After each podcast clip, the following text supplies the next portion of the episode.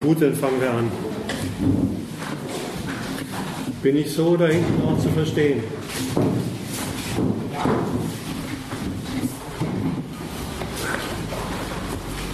Die öffentliche Flüchtlingsdebatte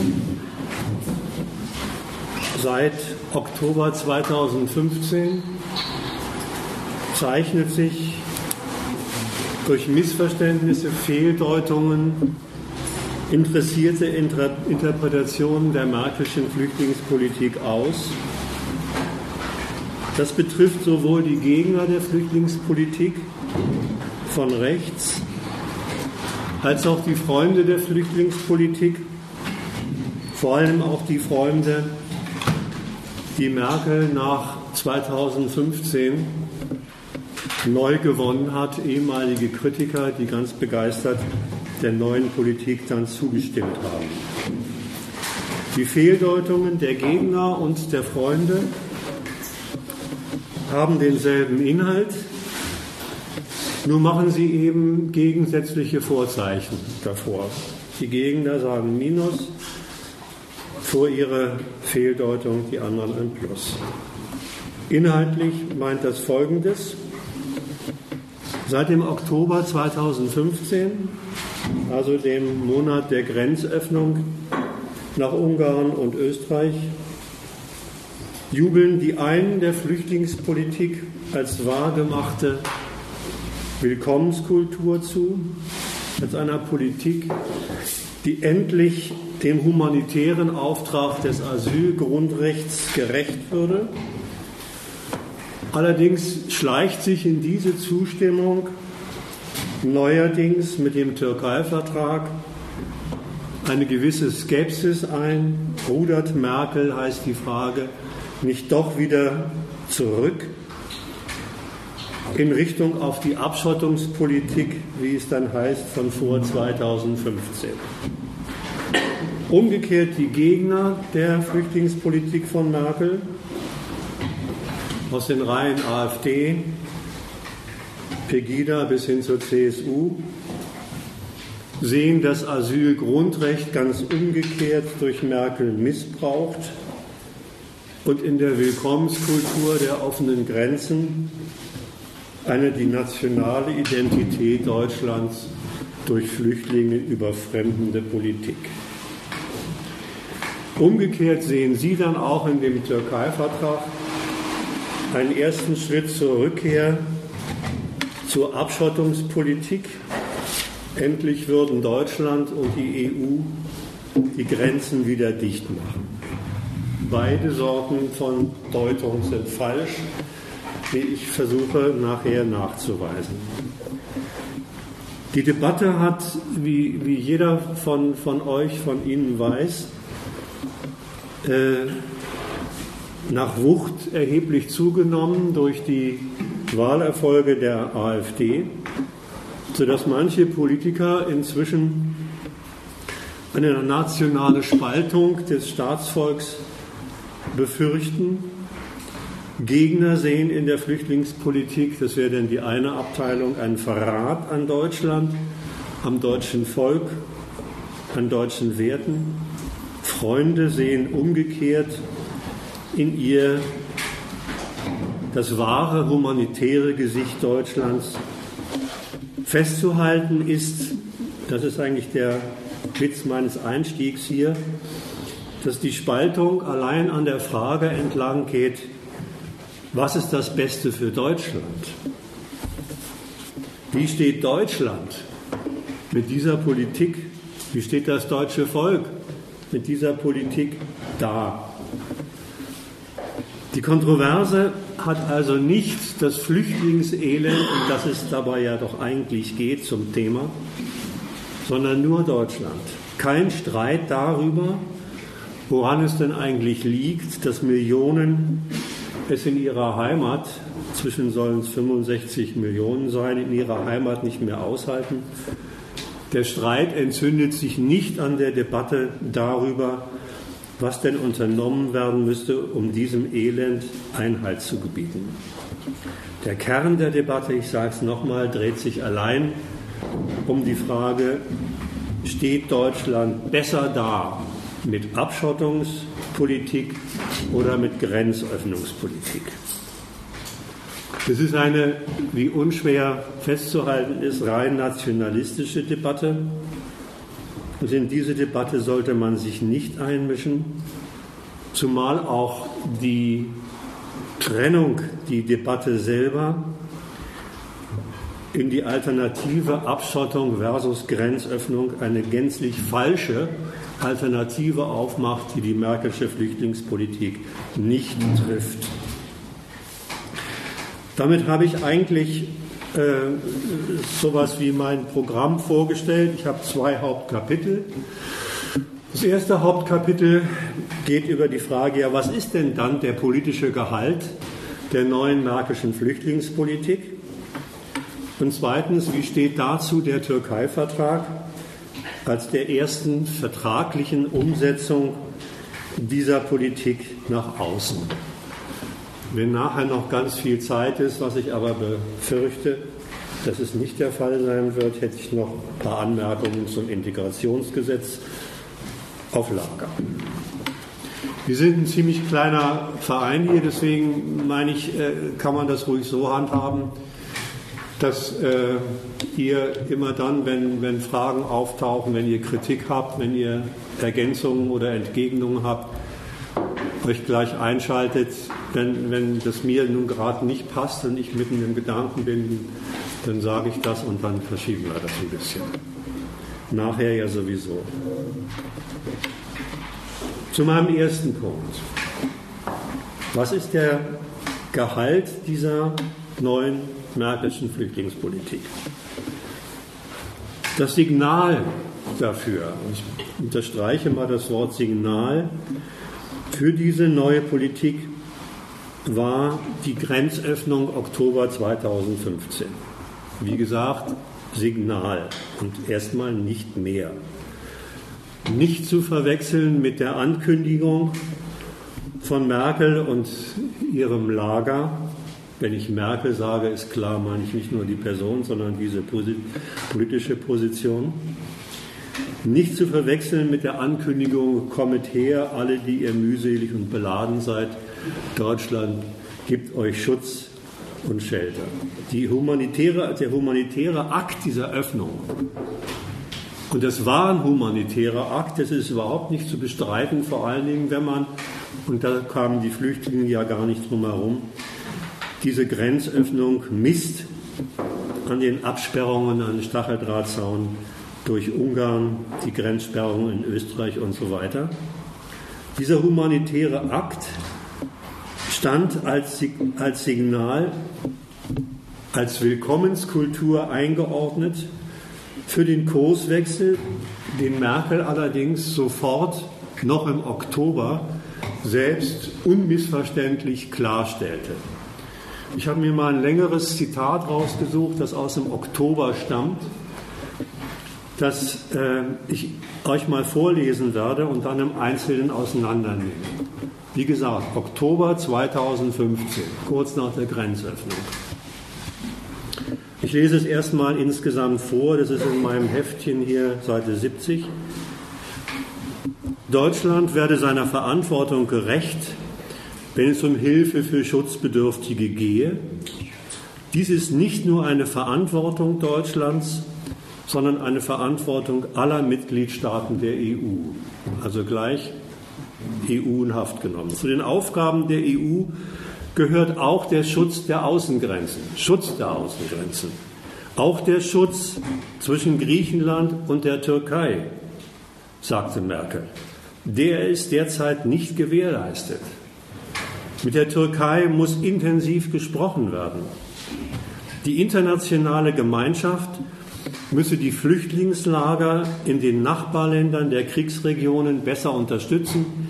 Kriegsregion war immer Syrien gemeint, die Nachbarländer, die Flüchtlingslagerländer Jordanien, Libanon, Türkei. Vorrang muss haben, dass jeder möglichst nah an seiner Heimat Schutz findet. Zu den Finanzierungsproblemen des UN-Flüchtlingshilfswerks sowie des Welternährungsprogramms das jüngst Lebensmittelrationen gekürzt hat, sagt Merkel, das kann nicht sein.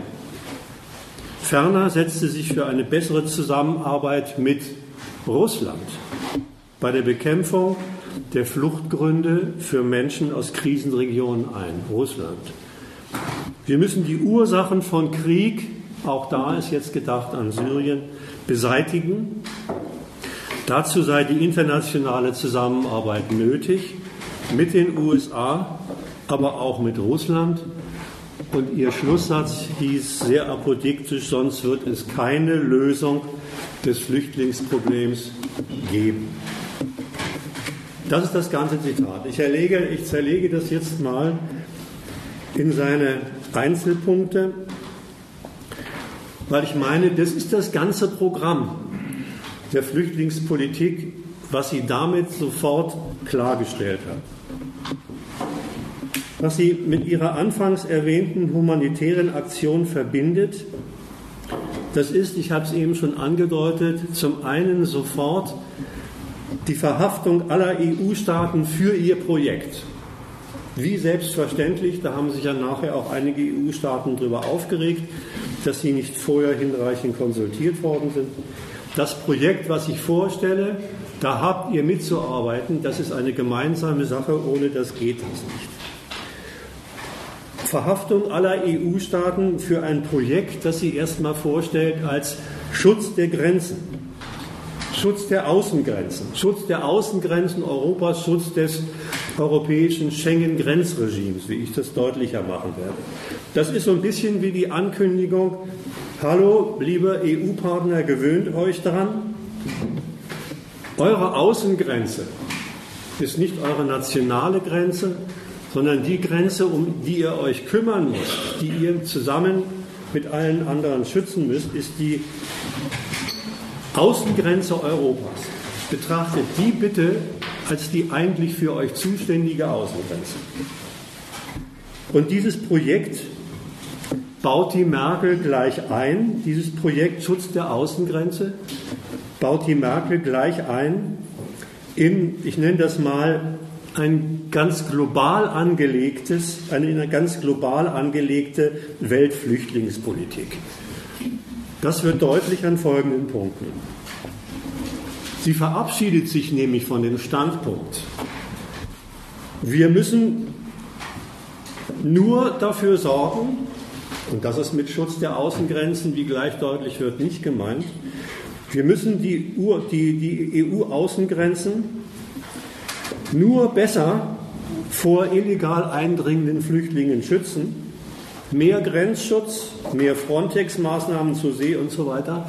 Das ist nicht gemeint. Das ist gerade das alte Programm der letzten 10, 15, 20 Jahre, von dem sie sich verabschiedet.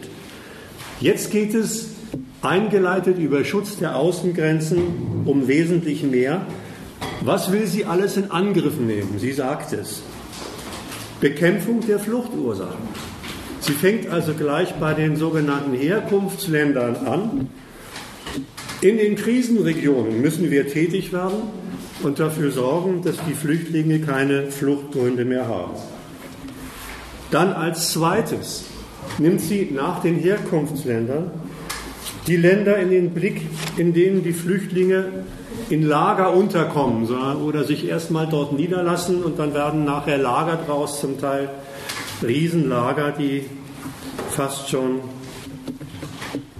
in die 100, 300.000er reinkommen. Also wir müssen uns dann um die Lager in den anderen Städten, in den anderen Ländern kümmern. Diese Lager, sagt sie, sollen heimatnah errichtet werden. Und dann sagt sie, das Verhältnis Griechenland-Türkei müssen wir in den Griff kriegen. Also wir müssen das ganze Problem des Transits der Flüchtlinge aus Syrien über die Türkei in die Ägäis nach Griechenland müssen wir unter unsere Kontrolle bringen und dafür Gespräche mit der Türkei beginnen. Die haben dann auch ziemlich schnell im November begonnen.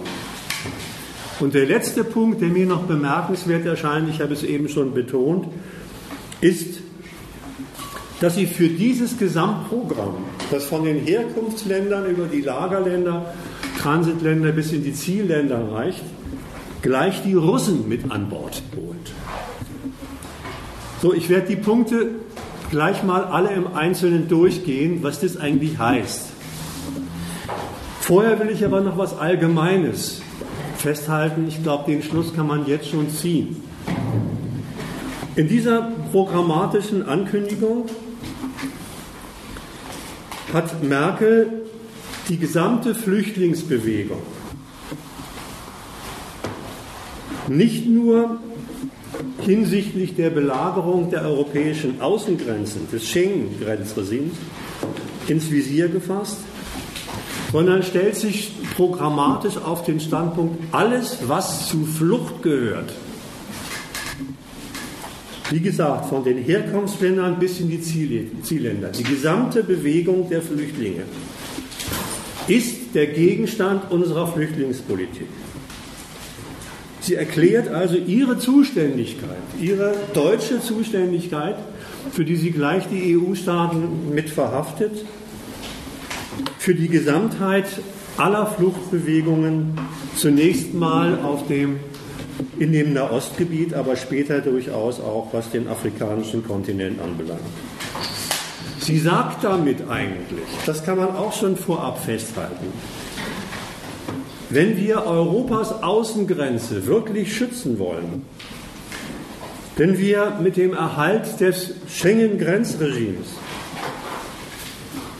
auch das Europa mit seinem freien Binnenmarkt, an dem uns so viel liegt, uns heißt natürlich Deutschland in erster Linie, und das jetzt in Frage gestellt wird durch die neuen Bindengrenzen, die europäische Staaten gegen die Flüchtlinge, die quer durch Europa ziehen, errichten.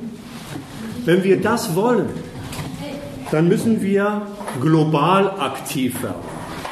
Also wenn wir dieses, dieses Programm Schutz der europäischen Außengrenzen wirklich in den Griff kriegen wollen, dann müssen wir global aktiv werden, müssen das Flüchtlingsproblem nicht als europäisches, sondern gleich als Weltflüchtlingsproblem angehen. Den Schluss kann man jetzt schon ziehen. Im Einzelnen heißt das, jetzt gehe ich mal die Punkte, die ich genannt habe, durch. Fluchtursachen bekämpfen. Ich weiß, dass das für viele Ohren sehr gut klingt, etwas für die Flüchtlinge tun, damit die keinen Grund mehr haben, abzuhauen, von wegen. Gemeint ist ein bisschen was anderes. Gemeint ist, auf fremde Staaten, eben auf diese Heimat- oder Herkunftsstaaten, auf die dortigen Souveräne oder sofern es die nicht klar identifizierbar gibt, auf die dortigen Verhältnisse, so einzuwirken, so zu intervenieren, dass Fluchtursachen im Keime erstickt werden, das was anderes ist, als sie zu beseitigen. Das heißt nichts anderes als wir, Deutschland, Europa, als Betroffene vom weltweiten Fliehen,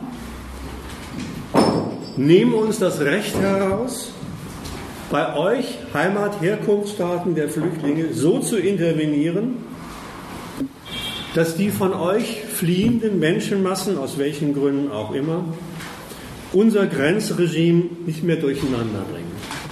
Das ist von vornherein eine klare Interventionsankündigung, eine Interventionsankündigung auf der Grundlage von, wir haben euch definiert unter dem Gesichtspunkt, welche Rolle das Fluchtwesen für in, in euren Ländern spielt. Das heißt, eine Definition einer Rolle als Herkunftsland ist ja was anderes als die Bestimmung so eines Landes, was es nun tatsächlich ist. Das ist eine Definition dieses Landes unter dem Gesichtspunkt, welche Rolle spielt ihr eigentlich in unserem globalen Kampf gegen die Weltflüchtlingsbewegung. Es geht also, ich sage es nochmal negativ, nicht darum, dort in diesen Ländern mit den Fluchtursachenbekämpfungen für bessere Lebensverhältnisse zu sorgen. Das ist das, was ich einleitend sagte mit Das klingt für viele so gut. Das ist es nicht. Fluchtursachenbekämpfung, ich will das nochmal anders formulieren.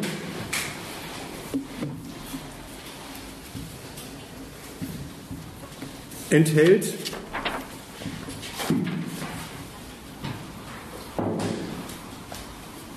die Ankündigung, so zu intervenieren, dass die Menschen dort keinen vom, von Europa und Deutschland akzeptierten Fluchtgrund haben.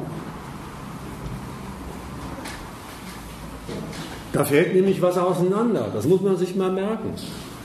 Der Grund, warum Menschen es in ihrer Heimat nicht mehr aushalten, ist das eine dass sie dort verfolgt, vertrieben werden?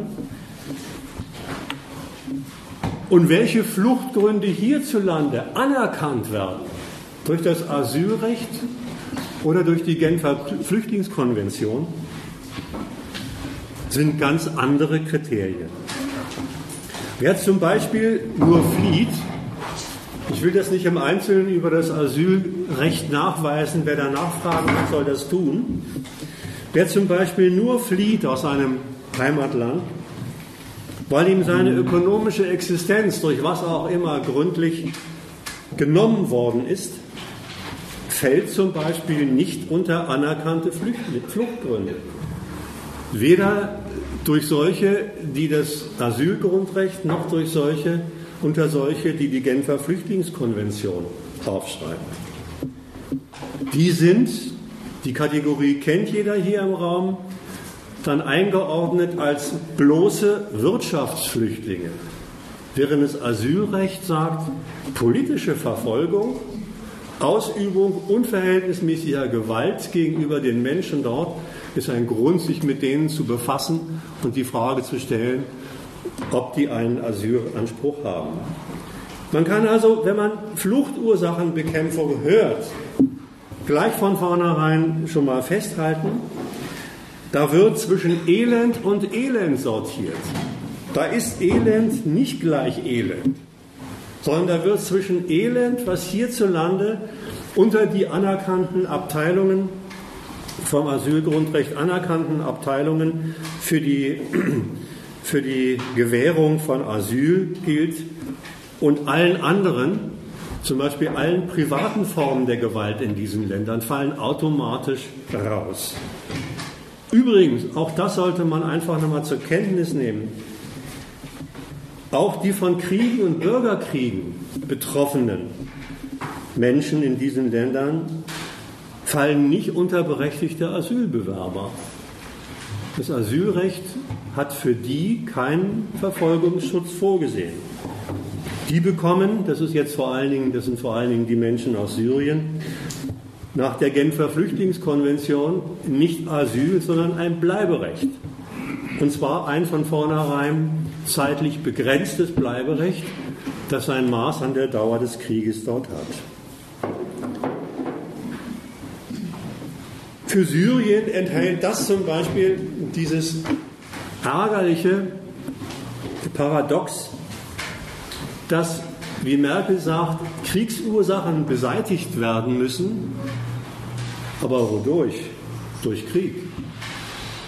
Gegenwärtig ist nach Maßgabe der Merkelschen Flüchtlingspolitik der syrische Krieg Friedensarbeit und Arbeit an der Bekämpfung der Fluchtursachen. Dass sie an beiden Abteilungen immer gleich mitbeteiligt sind, die Deutschen und die Europäer, dass sie den Krieg mit vorantreiben gegen Assad und den IS und zugleich immer sagen, wir müssen was gegen die Fluchtursachen tun, was für sie ja dasselbe dann ist, scheint sie nicht weiter zu stören.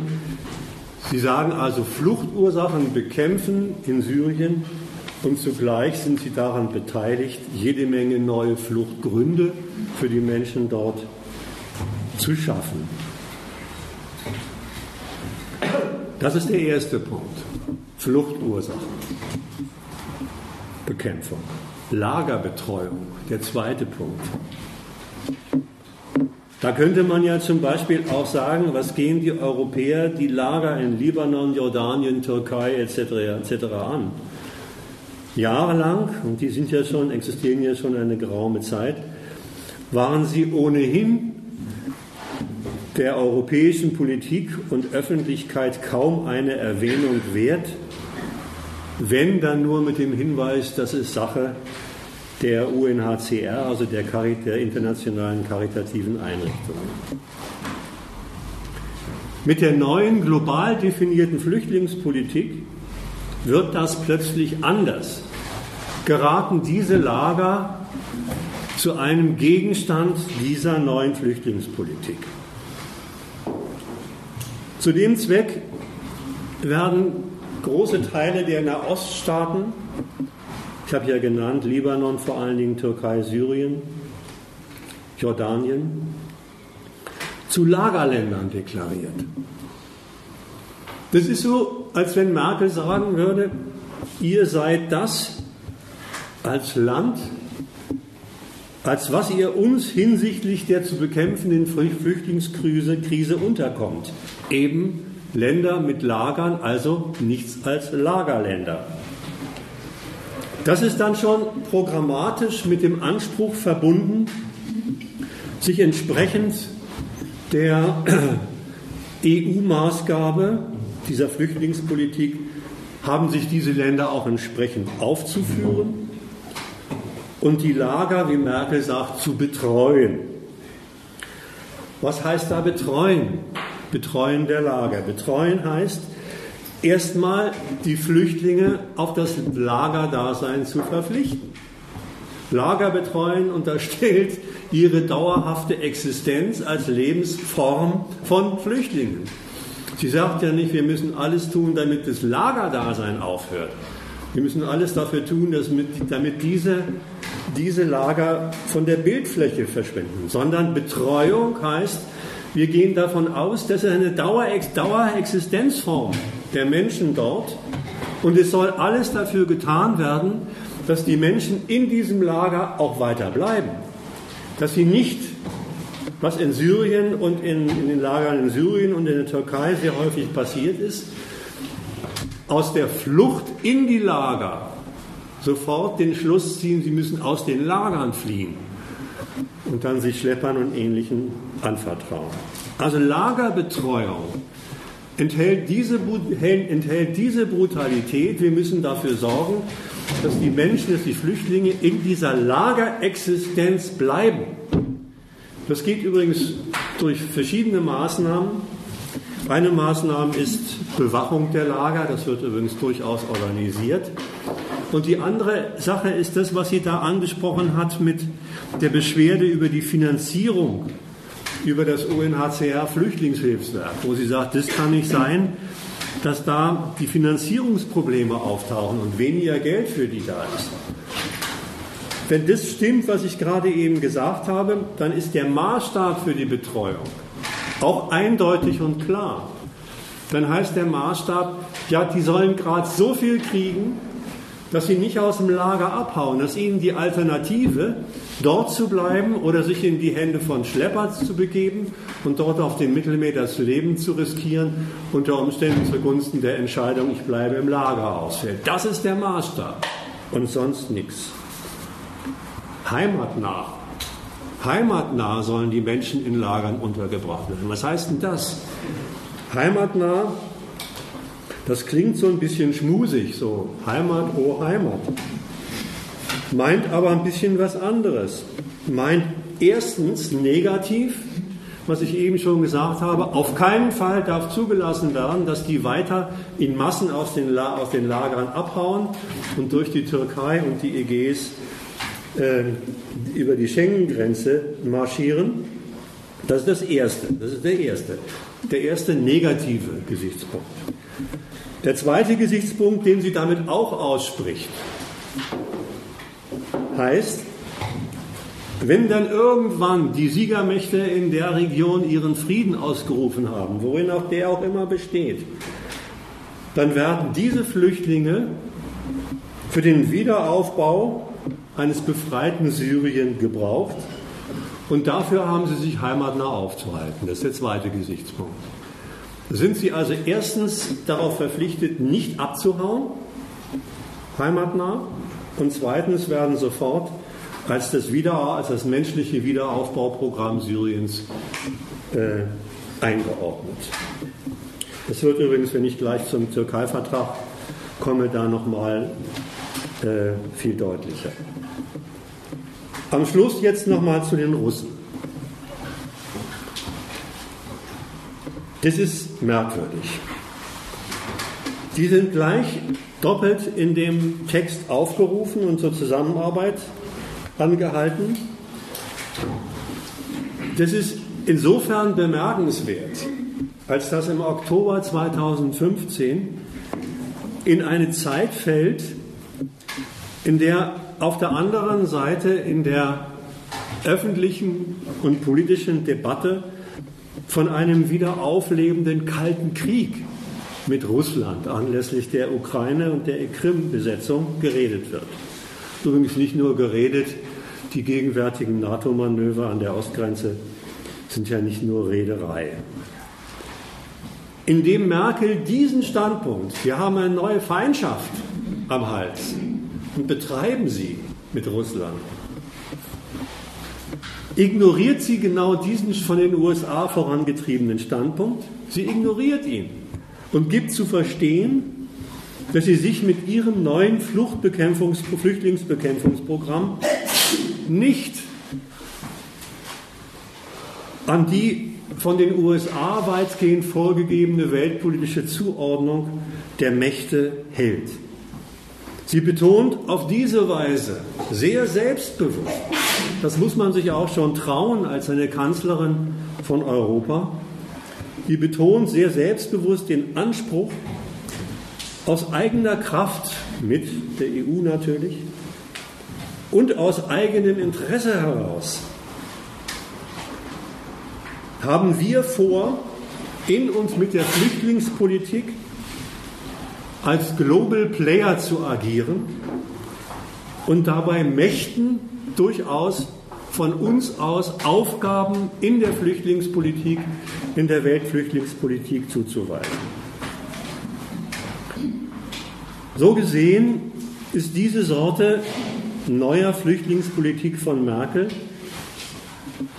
immer zugleich das lässt sich dem letzten Punkt entnehmen, aber auch den ersten Punkten, glaube ich, gleichermaßen darauf angelegt, Deutschlands Gewicht in der Konkurrenz der Weltmächte zu betonen, neuen Einfluss mit global angelegter Flüchtlingspolitik zu sichern und darüber neues Ansehen bei den Co-Imperialisten zu gewinnen. Das ist das Programm. Ob das auf Dauer tatsächlich klappt, ist eine andere Sache. Übrigens, dass ich, nochmal nachträglich, dass sich die Flüchtlingspolitik genau für dieses Programm auch eignet, habe ich ja an den einzelnen Punkten versucht zu entwickeln. Jeder Programmpunkt, jeder dieser vier oder fünf Programmpunkte beansprucht immer zugleich das Recht, wegen Fluchtbekämpfung anderen Staaten Vorschriften zu machen, die von der Fluchtbewegung betroffen sind, ihnen Rollen zuzuweisen, über diese Rollenzuweisung ihnen Aufgaben zu diktieren, die sie für die deutsch-europäisch bestimmte Flüchtlingspolitik abzuleiten haben. Das heißt, ihnen gemäß dieser Rollen etwas abzufordern, was erstmal gar nicht in deren Programm ist, was gar nicht mit deren Staatsräson, sofern sie ausge, ausformulierte Staatsräson haben, zu passen braucht. Das ist aber in diesem Programm von der Merkel erstmal nicht Abwägungssache, sondern sie sagt, das muss, das hat, das muss sein. Ob denen das, den Staaten, die, mit, die auf diese Art und Weise erfahren müssen, dass zunächst mal programmatisch in ihre Souveränität reingefuscht wird, ob das denen nun passt oder nicht, ob sie meinen, es sich gefallen lassen, zu müssen, das ist eine andere Frage. Das wird im Türkei-Vertrag gleich nochmal deutlicher. Ich will nochmal das, was ich jetzt über die Merkelsche Flüchtlingspolitik anhand dieses langen Zitates und seiner Auflösung gesagt habe, nochmal in ein bisschen anderer Weise zusammenfassen, damit es deutlich wird, worum es mir da geht. Eine Zusammenfassung in 1, 2, 3, 5 Punkten. Punkt 1. Das ist ein Nachtrag. Merkel erklärt die Flüchtlingspolitik der letzten 25 Jahre die vor allen Dingen tatsächlich der Versuch, der gescheiterte Versuch war, die Außengrenzen dicht zu machen gegenüber Flüchtlingen, für überholt. Ein gescheitert, eine gescheiterte Flüchtlingspolitik, die, deren Scheitern sie sich auch so eingestehen. Die Indikatoren des Scheiterns, die sie freimütig benennen, sind, Flüchtlinge lassen sich nicht aufhalten durch die Schengen-Grenze in der bisherigen Form. Selbst mit Frontex und ähnlichen Maßnahmen ist der illegale Menschenstrom nicht aufzuhalten.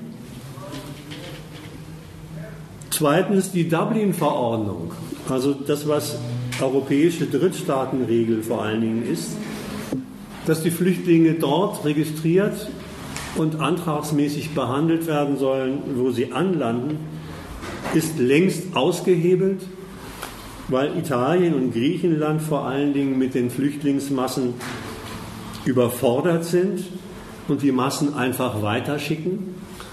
Also auch dieses Programm mit Dublin die Außengrenzen nochmal weiter abzudichten, ist gescheitert. Dritter Indikator, des Scheiterns. Darüber hat es gar so etwas wie eine Entzweiung innerhalb der EU-Staaten gegeben, die angesichts der weitergeschickten oder durchmarschierten Flüchtlinge sich darauf besonnen haben, dass sie ja immer noch trotz Schengen-Regime ihre, ihre Binnengrenzen haben und diese Binnengrenzen neu dicht gemacht haben und damit in der Tat so etwas wie das gesamte europäische Projekt mit dem Binnenmarkt angegriffen haben, muss man sagen. Vierter Indikator, was überhaupt nicht gefällt, ist, dass die Flucht selbst ganz in den Händen von Schlepperorganisationen liegt. Umgekehrt heißt das ja, wir haben keine Kontrolle über wer, wie, wann, wie viel, in welcher Masse hierher kommt. Also das ist der Hinweis, kriminelle Schlepperorganisationen sind Gegenstand unserer Kritik. Naja, und dass die zigtausende, die jeweils im Mittelmeer ersoffen sind, äh, Gegenstand der allgemeinen Aufregung waren, kommt noch hinzu. Das ist der erste Punkt. 25 Jahre Abschottungspolitik wird für gescheitert erklärt. Zweiter Punkt. Jetzt setzt Merkel auf einen Paradigmenwechsel, wie das in der Presse heißt. Der heißt, Flüchtlingskrise soweit sie in der EU einiges durcheinander bringt, ist nicht als EU-Frage, nicht als EU-Frage zu lösen, sondern nur global. Wir müssen dafür die Gesamtheit der Fluchtbewegungen unter unsere politische Kontrolle bringen. Und zwar gemeinsam mit allen EU-Staaten dass das, was da Paradigmenwechsel heißt, sich nicht ableitet aus dem Scheitern der bisherigen Flüchtlingspolitik, sondern seinen ganz eigenen Grund hat, den ich gleich benenne, erhält dadurch oder wird dadurch deutlich, dass aus dem Scheitern ja eigentlich gefolgt hätte, wir machen die Grenzen effektiver dicht. Wir stocken das Frontex-Programm auf. Wir äh, ziehen neue Grenzzäune nach außen ein und so weiter. Nein, das war nicht der Witz. Aus Abschottung folgt was anderes. Drittens, dieser Paradigmenwechsel ist als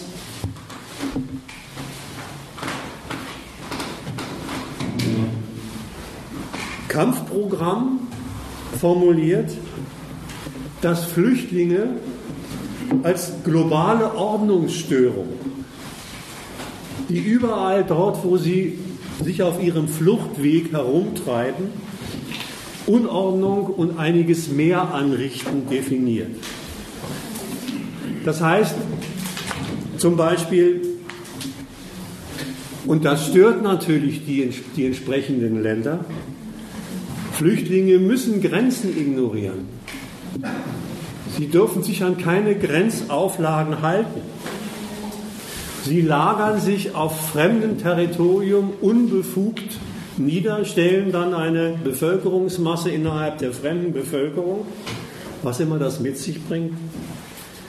Sie überschwemmen Länder per Transit oder die Zielländer und sind dort unwillkommen, nicht eingeladen, nichts als Last. Diese Störungen, die die Flüchtlinge auf ihrer Tour von den Herkunftsländern bis in die Zielländern darstellen, die dürfen nicht mehr als, ich nenne es mal so, Kollateralergebnis von Kriegen, Bürgerkriegen, zerfallenen Staaten, Dürreperioden und so weiter oder Zerstörung von Subsistenzen bewertet, nicht als Kollateralergebnis bewertet werden. Das heißt, vom Westen als zwar unschöne, aber irgendwie unvermeidliche und deshalb nicht gesondert zu behandelnde und zu beachtende Folgeschäden behandelt werden, sondern der Caritas überantwortet werden. Merkel sagt, dieser Standpunkt, der bislang eingerissen war, der geht angesichts der Ordnungsstörungen, die die Flüchtlinge darstellen, so nicht mehr. Es erwächst, sagt Merkel, daraus eine eigene Aufgabe für Großmächte, dieser Ordnungsstörung in allen Bereichen Herr zu werden. Und da gehen wir mit Europa voran. Nur wenn wir das in den Griff kriegen, ist das Programm Rekonstruktion der europäischen Schengen-Grenze überhaupt in irgendeiner Weise von Erfolg gekrönt. Viertens, dass dieses Programm Kontroversen mit Souveränen einschließt, nämlich, ich habe es angedeutet, mit all jenen Staaten, die von der Flucht so oder so betroffen sind und von Merkel unter ihr Programm der Flüchtlingsbekämpfung gebeugt werden, das ist den Machern der Politik durchaus bekannt. Das nehmen sie in Kauf. Daraus machen sie sogar so etwas wie ein positives Programm der Intervention in diese Staaten, auch ungeachtet darüber, dass da die eine oder andere souveräne Staatsräson angegriffen wird. Fünftens, dass das der Fall ist und der Fall sein soll, ist für Merkel und Co. nicht etwa ein Grund zu sagen, das müssen wir uns nochmal überlegen. Wir können doch nicht einfach in die inneren Verhältnisse anderer Staaten so eingreifen, sondern umgekehrt sieht sie darin eine Herausforderung, der sie sich als EU-Macht gewachsen fühlt und über die sie, über dieses Programm, über das sie Deutschland und Europa ihren eigenen Status in der Konkurrenzmächte aufwerfen, aufwerfen will.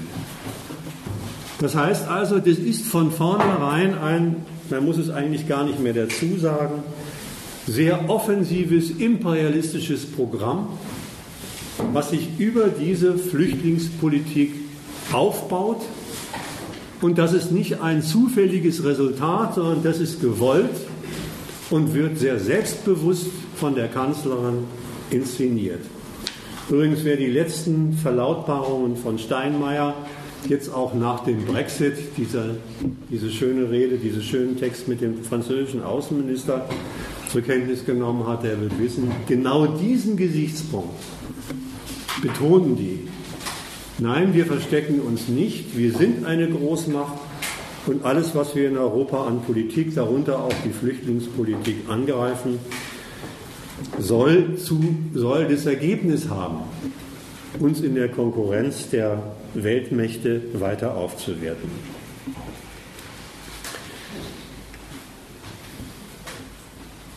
Ich habe mit der Willkommenskultur in diesem Bereich angefangen und gesagt, es ist ein Signal. Ich will jetzt am Schluss sagen, das ist ein passendes Signal dafür, für dieses imperialistische Programm.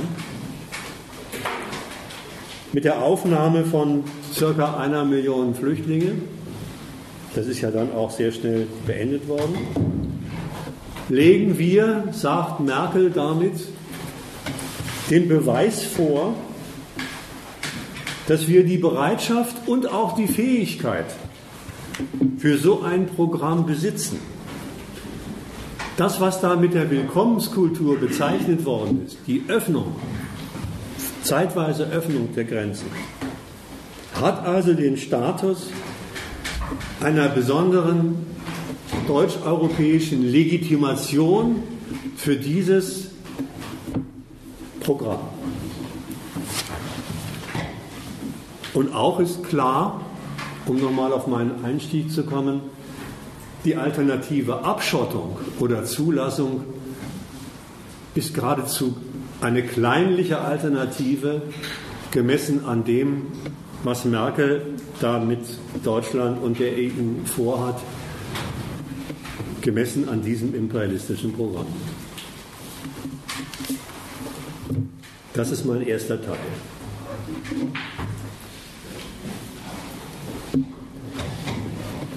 Jetzt zum Türkei-Vertrag. Die Frage, wie der Türkei-Vertrag in dieses Programm passt, ist eigentlich, wer ein bisschen sich mit diesem Vertrag schon be beschäftigt hat, eine überflüssige Frage. Was ist Zweck, was ist Inhalt des Vertrages? Mit dem Vertrag soll zunächst eine der drei großen Fluchtrouten unter politische Kontrolle gebracht werden. Nämlich die Fluchtroute Syrien, Türkei, Ägäis, Griechenland, Europa. Der Zweck dieses Vertrages im Rahmen dessen, was ich über das Flüchtlingsprogramm insgesamt gesagt, gesagt habe, heißt,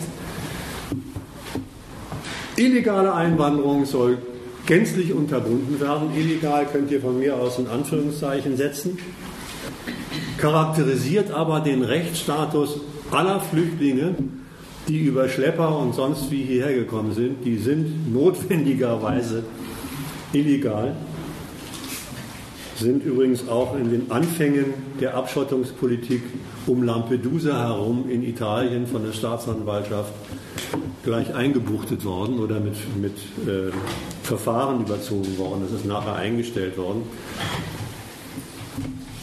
Illegale Einwanderung soll unterbunden werden und damit Einwanderung, unkontrollierte Einwanderung in Europa überhaupt reduziert werden. Also das Schengen-Regime, das Schengen-Grenzregime soll auf diese Art und Weise neu errichtet werden. Soll als Außengrenze tatsächlich Gültigkeit haben. Das soll mit vier Punkten erreicht werden im Vertrag. Ich erzähle ein bisschen was zu den Punkten und nehme die dann auch wieder nach und nach auseinander. Ich, vielleicht ist es überflüssig, aber ich weiß nicht, wer sich mit diesem Vertragsinhalt auskennt. Der erste und zentrale Vertragsinhalt ist der, dass alle, im Vertrag, im Vertrag steht wirklich alle, per Schlepper über die Ägäis in Griechenland illegal eingelandeten Flüchtlinge nach ihrer Registrierung in die Türkei zurück abgeschoben werden sollen. Die Türkei im Syrerlager. Was an sonstigen Flüchtlingen dann da noch in der Grenze aufgegriffen wird, Pakistani, Afghanen, die werden auch zurückgeschickt und von der Türkei gleich weiter in ihre Heimatländer abgeschoben. Alle. Das heißt, ungeachtet der Frage, ob sich über eine Einzelfallprüfung herausstellt, dass sie Asylrecht hätten oder Bleiberecht hätten. Alle sollen nach ihrer Registrierung und rechtlichen Behandlung zurückgeschickt werden. So heißt es im Vertrag. Dafür soll umgekehrt im selben Umfang aus den Türk türkischen Lagern griechische Flüchtlinge, nach welchen Kriterien? Große, gute Frage, kann man nach drüber reden. Legal nach Europa. Syrische.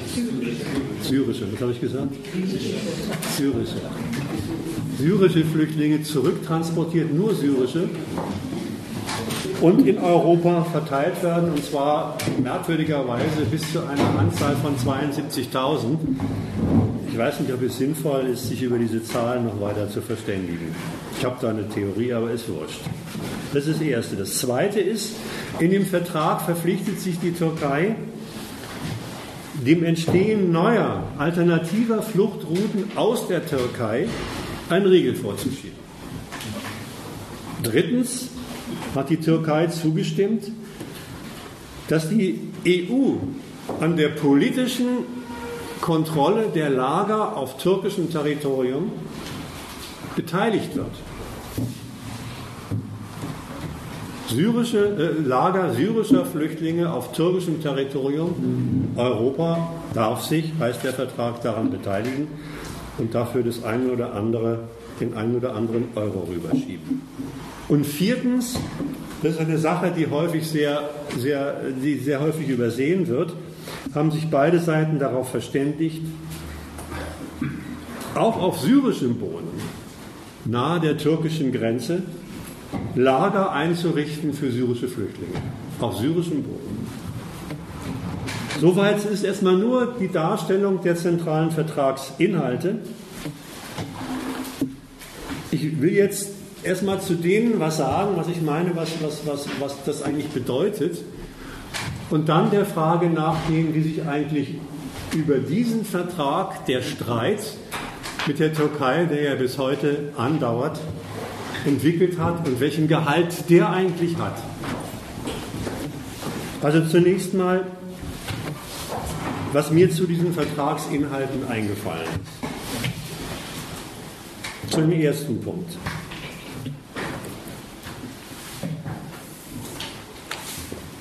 Ich fange mal so an. Das ist natürlich eine Botschaft an alle syrischen Flüchtlinge, die über die Ägäis nach Europa kommen wollen. Das ist eine Botschaft, die heißt ungefähr, merkt es euch, ihr kommt alle wieder zurück. Ihr habt alle euer Geld für Schleuser und euer Leben umsonst aufs Spiel gesetzt. Also bleibt gefällig dort, wo ihr seid Übrigens, das hat geklappt. Das hat sehr schnell gezogen und sehr schnell sind die Zahlen der über die Ägäis geflüchteten Syrer zurückgegangen. Das heißt, wir wollen darüber die Hoheit haben, wie viele Flüchtlinge zu uns kommen und welche Flüchtlinge zu uns kommen nach Europa. Also das ist schon verbunden mit, ja, wir nehmen weiter welche auf. Das ist kein zentrales, absolutes Abschottungsregime, sondern wir nehmen welche auf, aber wollen die Kontrolle haben, wie viel und wer das im Einzelnen ist.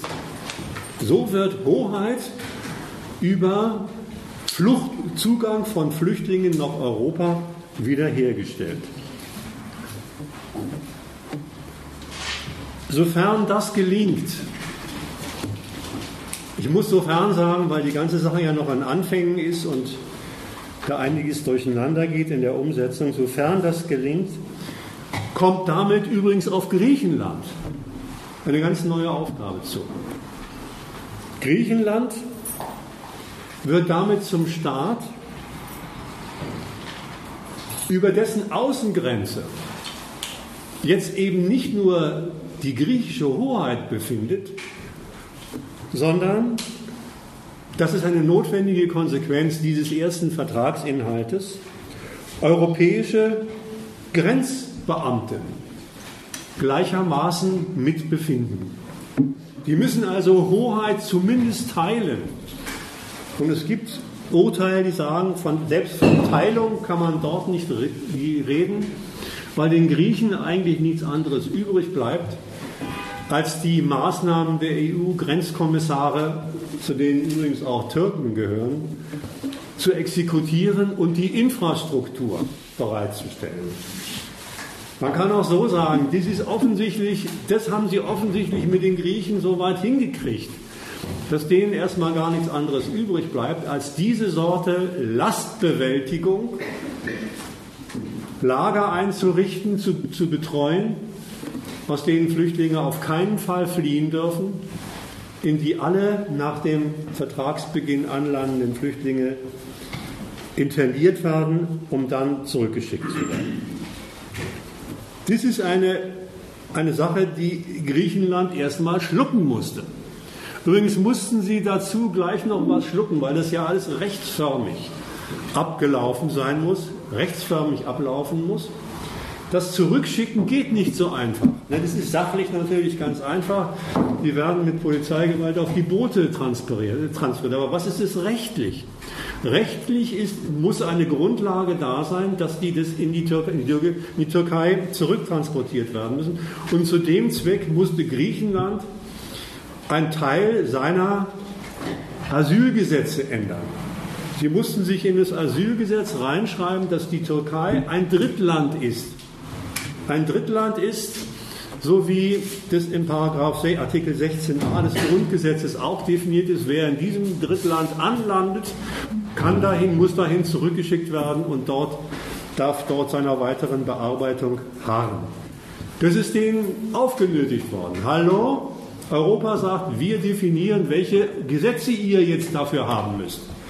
Naja, und die Griechen haben das dann auch gemacht.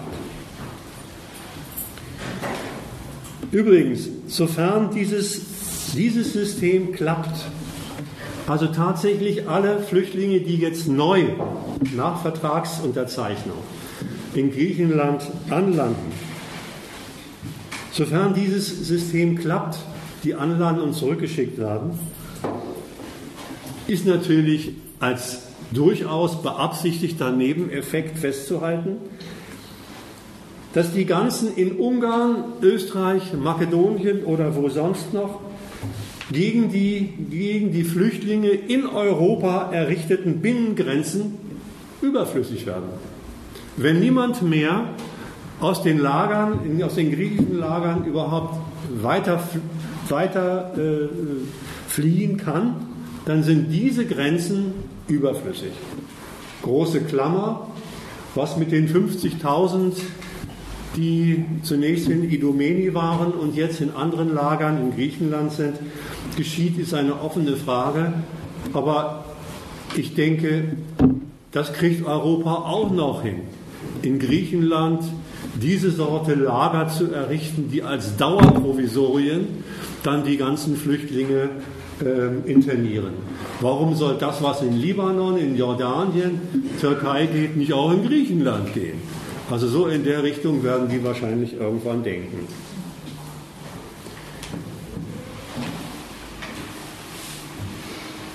Die Flüchtlinge die im Tausch zurückgewiesen werden, Tausch gegen andere Syrer zurückgewiesen werden. Übrigens, eins der Kriterien, nach denen die Syrer aus den Lagern dann legal zurückkommen äh, äh, dürfen, ist, die dürfen niemals vorher schon einen Versuch unternommen haben über die Ägäis nach Griechenland. Also sie werden, wenn sie diesen Versuch schon mal unternommen haben, damit bestraft, dass sie auf keinen Fall in die Vorauswahl kommen. Hübsch. Die Flüchtlinge, die also dann nach Europa eingeflogen werden, legal, die haben irgendeinen Stempel irgendwo hingekriegt, sollen dort, das schließt dieser Plan ein, auf die EU-Länder verteilt werden. Diese Mischung aus wir sichern unsere Grenze ab und haben, behalten die Hoheit über die Zulassung von Flüchtlingen, bedeutet also für andere EU-Staaten, dass ihre Hoheit in Bezug auf die Frage, welche Flüchtlinge wollen wir überhaupt aufnehmen, wollen wir überhaupt Flüchtlinge aufnehmen, neu prekär geworden ist. Die Widerstände, die es dann deswegen auch sofort gab, konnte man in der Zeitung nachlesen. Das gefällt vielen Staaten eben überhaupt nicht, dass sie Flüchtlinge, die nicht zu ihrem Staatsvolk gehören, in ihr Staatsvolk integrieren sollen. Das heißt, mit diesem Vertrag, mit diesem Vertrag und der darin eingeschlossenen Verteilung von Flüchtlingen die, auf die EU-Länder macht Europa unter deutscher Führung diesen Staaten auch nach innen, was die Zusammensetzung ihres Staatsvolks anbelangt, eine Hoheitsstreitfrage auf und legt großen Wert darauf, dass sie sich dieser, diesem Zuteilungsverfahren auch beugen. Jedermann hat wahrscheinlich mitgekriegt. Inzwischen haben sich überlegt, diejenigen, die sich dem verweigern, können für jeden abgelehnten Flüchtling 250.000 Euro in die Brüsseler Kasse zahlen. Nochmal den, diesen, diesen Punkt anders formuliert. Was in diesem Vertrag eingeschlossen ist, ist der Beschluss Deutschland, Europas, dass Staaten notwendigerweise, egal wie sie dazu stehen, zulassen müssen, dass über ihre nationalen Grenzen Flüchtlinge transferiert werden und die von ihnen aufgenommen werden müssen. Staaten wie Ungarn und andere, die als nationalen Standpunkt inzwischen das drauf haben, was die AfD hierzulande als Parteiprogramm hat, sorgen mit ihrer Ablehnung dafür, dass die ohnehin schon ziemlich zerrüttete innereuropäische Gemengelage noch weiter zerrüttet wird.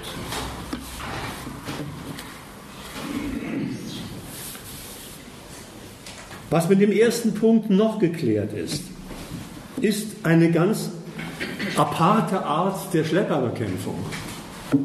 Bisher in den Jahren vorher hat man das Programm Schlepperbekämpfung aufgelegt als die Netze müssen von denen unterwandert werden, die äh, äh, Köpfe müssen, müssen kassiert werden, es muss also gefahndet werden nach den Hintermännern und es müssen die Boote zerstört werden und so weiter. Dieses offensive Zerstörungsprogramm hat jetzt eine ganz neue aparte Form bekommen, nämlich in dem Moment, wo die Flüchtlinge sich nicht mehr trauen, weil sie ohnehin zurückgeschickt werden, ihre Verträge mit den Schleusern zu machen, wird den Schleusern ganz schlicht die Geschäftsgrundlage entzogen. Eine Bestrafungsaktion für die Flüchtlinge hat den durchaus intendierten Nebeneffekt, den Schleppern, wenigstens was diese Route anbelangt, die Geschäftsgrundlage zu zerstören.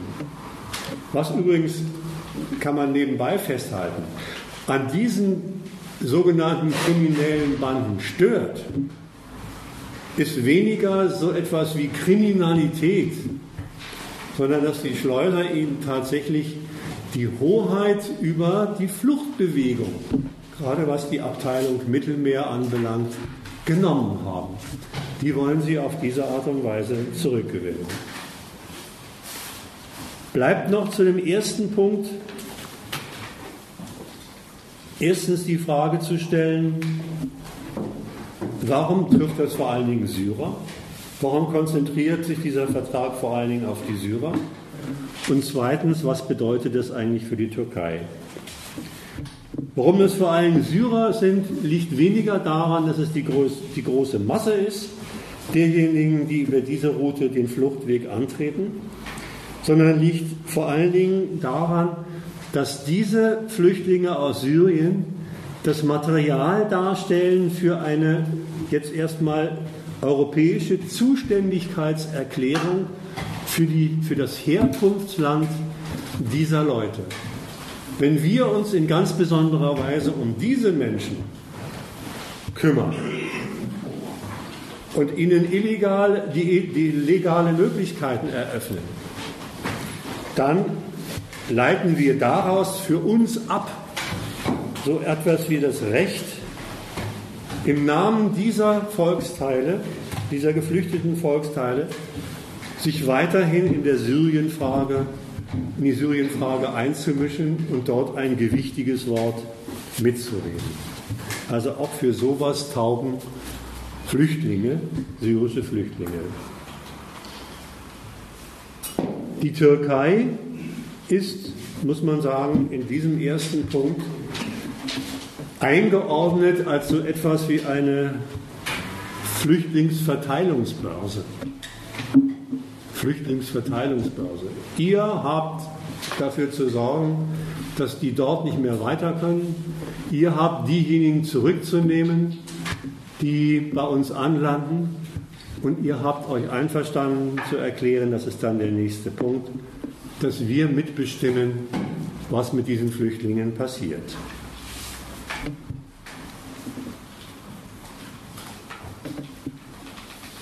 Die Verpflichtung der Türkei in dem Vertrag über die Türkei verlaufende alternative Fluchtrouten abzuriegeln, also Balkan, Zypern, Ägypten und so weiter, bedeutet, dass jetzt die Türkei eine neue Rollenzuweisung im, Namen des Flüchtlings, im Rahmen des Flüchtlingsprogramms erhält. Transitland. Transitland ist es mit der Aufgabe, so etwas wie Exekutor eines europäischen Grenzschutzanliegens zu werden. Exekutor eines europäischen Grenzschutzanliegens auf, Territorium, auf dem Territorium der Türkei. Der dritte Punkt. Der dritte Punkt war die Regelung gemeinsame Kontrolle der Lager auf türkischem Boden nahe der syrischen Grenze.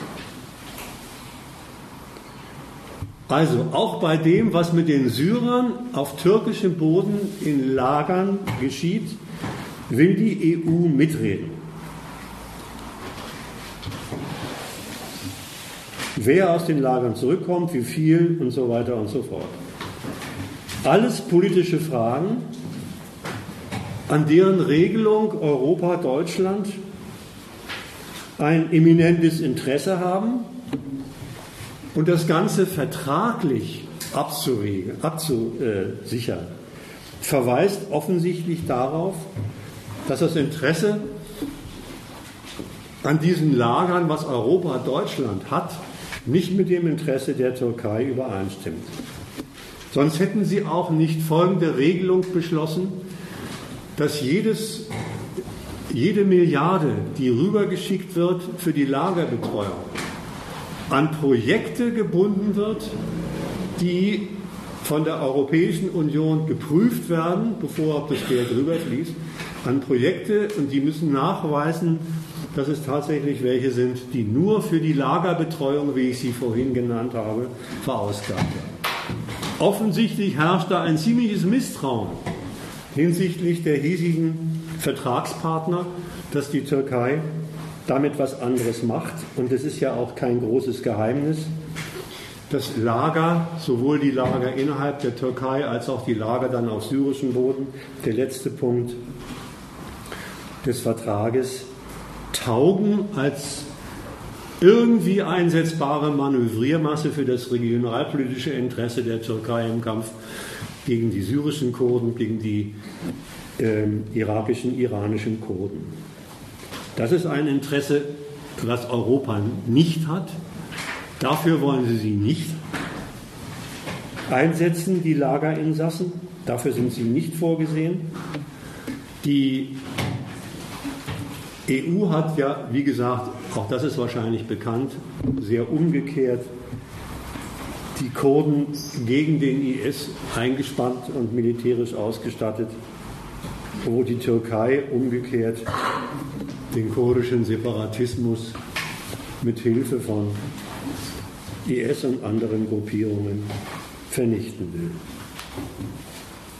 Das Geld ist für die Stabilisierung des Lagers, das muss ich nicht wiederholen, auszugeben und heißt für die Flüchtlinge, hallo, bis auf weiteres ist eure Existenzform Lagerexistenz.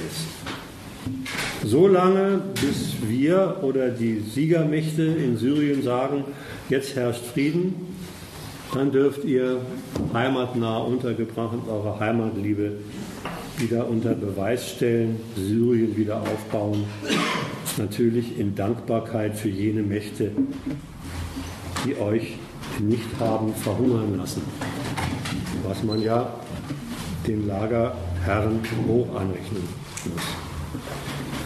Der letzte Punkt. Die vierte Vereinbarung, die ist von besonders erlesener Güte in Anführungszeichen. Man vereinbart Lager für syrische Flüchtlinge auf syrischem Staatsterritorium nahe der türkischen Grenze zu errichten. Erdogan hat sogar den Plan gehabt, daraus eine richtige Stadt zu machen. Ich weiß nicht, was daraus geworden ist.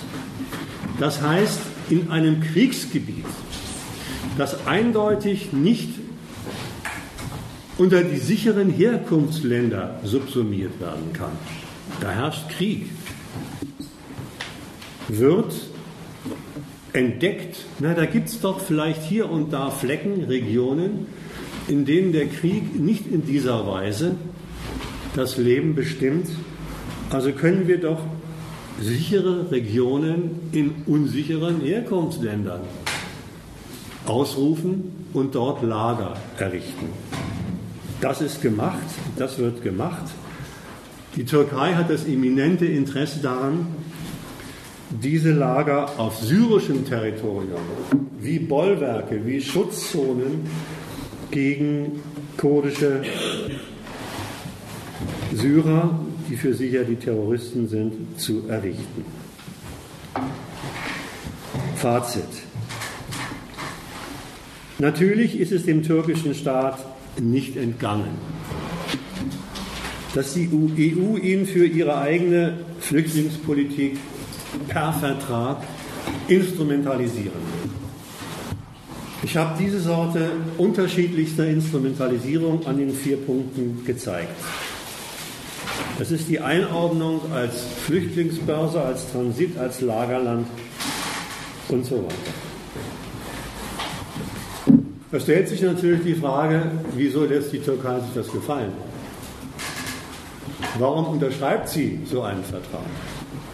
Sie ist doch nicht ein Somalia oder Eritrea oder Libanon, sondern ein NATO-Staat, der nach Größe und Potenz doch einiges hermacht.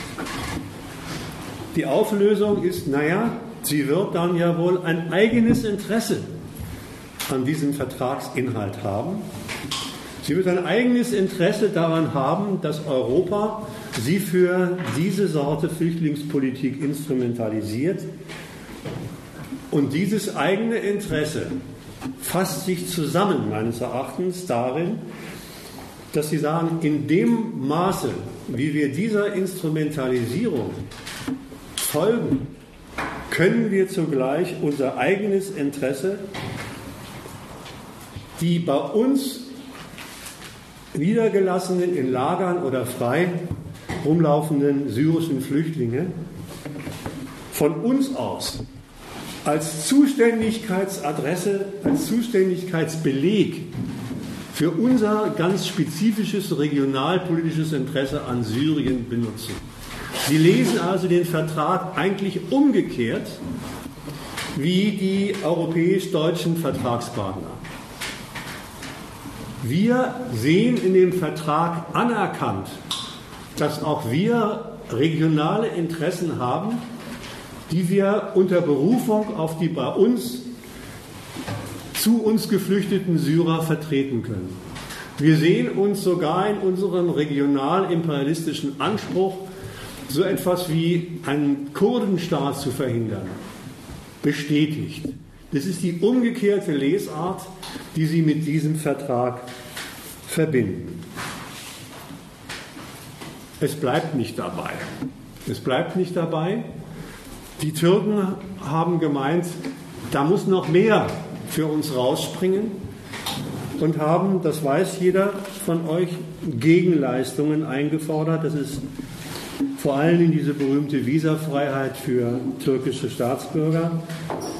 Daneben die Abteilung Zollunion vorantreiben, die, die Frage der Eröffnung neuer Kapitel in der Binnenmarkt, in der Aufnahme in den Binnenmarkt und so weiter. Ich will mich aber jetzt nur auf die Visafrage konzentrieren was sich an der einiges festgemacht hat und entzündet hat.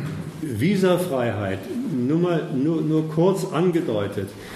Das ist nicht einfach eine formelle Geschichte, dass jetzt Türken, die nach Europa kommen, kein Papier mehr brauchen von deutschen Behörden, sondern einfach mit Pass durchreisen können. Visafreiheit ist ein bisschen mehr. Deswegen wird von der türkischen Seite auch Gewicht drauf gelegt.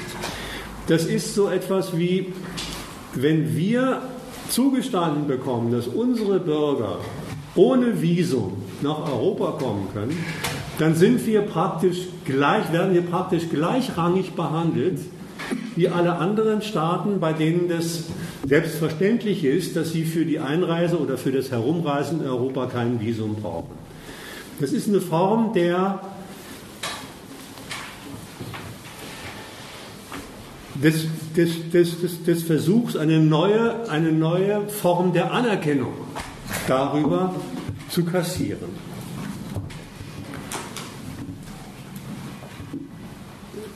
Was ihr auch wisst, ist, dass Europa gesagt hat, können wir darüber reden, aber gleich gesagt hat, diese von euch eingeforderte Gegenleistung verbinden wir unsererseits mit einer Gegenleistungsforderung.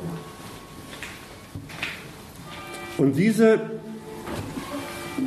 Gegenleistungsforderung gegen die Gegenleistung heißt, ihr habt bei euch einiges zu regulieren. Ihr habt insgesamt 72 Regelungen innenpolitischer Art, die uns nicht passen, abzustellen, abzuschaffen. Welche das im Einzelnen sind, ist jetzt wurscht, weil es an einer sich vor allen Dingen entzündet hat. Das ist nämlich die Forderung. Und es ist kein Zufall, dass sich das an der entzündet hat. Das ist die Forderung nach Korrektur der türkischen Terrorismusgesetze. Und das ist schon eine heftige Angelegenheit. Wenn Europa fordert, hallo, ihr müsst eure Terrorismusgesetze so definieren, wie wir sie in Europa haben, dann mischt sich damit Europa ein in die Frage, wen eigentlich der souveräne türkische Staat zu seinem Feind erklärt, von wem der türkische Staat sich, sich in seiner staatlichen Existenz bedroht sieht, wem er nach innen vor allen Dingen jetzt den Bürgerkrieg erklärt. von außen eingemischt und gesagt, das ist nicht in unseren Terrorismusgesetzen vorgesehen, also habt ihr das auch zu korrigieren. Das ist so ein bisschen so, ich drehe den Spieß mal um, als würde die Türkei von der EU für die Unterschrift unter den Vertrag als Gegenleistung die Anerkennung der russischen Krimbesetzung einfordern oder die Rücknahme aller Russland-Sanktionen einfordern. Also einfordern, dass bitteschön jene Verhältnisse, die Europa gegenüber Russland neu eingerichtet hat, äh, auf türkischen Wunsch gekippt werden. So ungefähr darf man sich das vorstellen. Darüber ist jetzt nicht nur der Türkei-Vertrag und seine Umsetzung in Stocken geraten, sondern darüber hat sich was ganz Neues ereignet. Es hat sich ereignet, dass das Verhältnis Türkei, Europa, Deutschland ganz prinzipiell auf einmal hinsichtlich der Frage, inwieweit Europa, Deutschland, die Türkei immerhin, wie gesagt, ein NATO-Partner mit, mit, mit bedeutsamen östlichen und südlichen Außengrenzen. Inwieweit die Türkei als Partner westlicher Weltpolitik akzeptiert,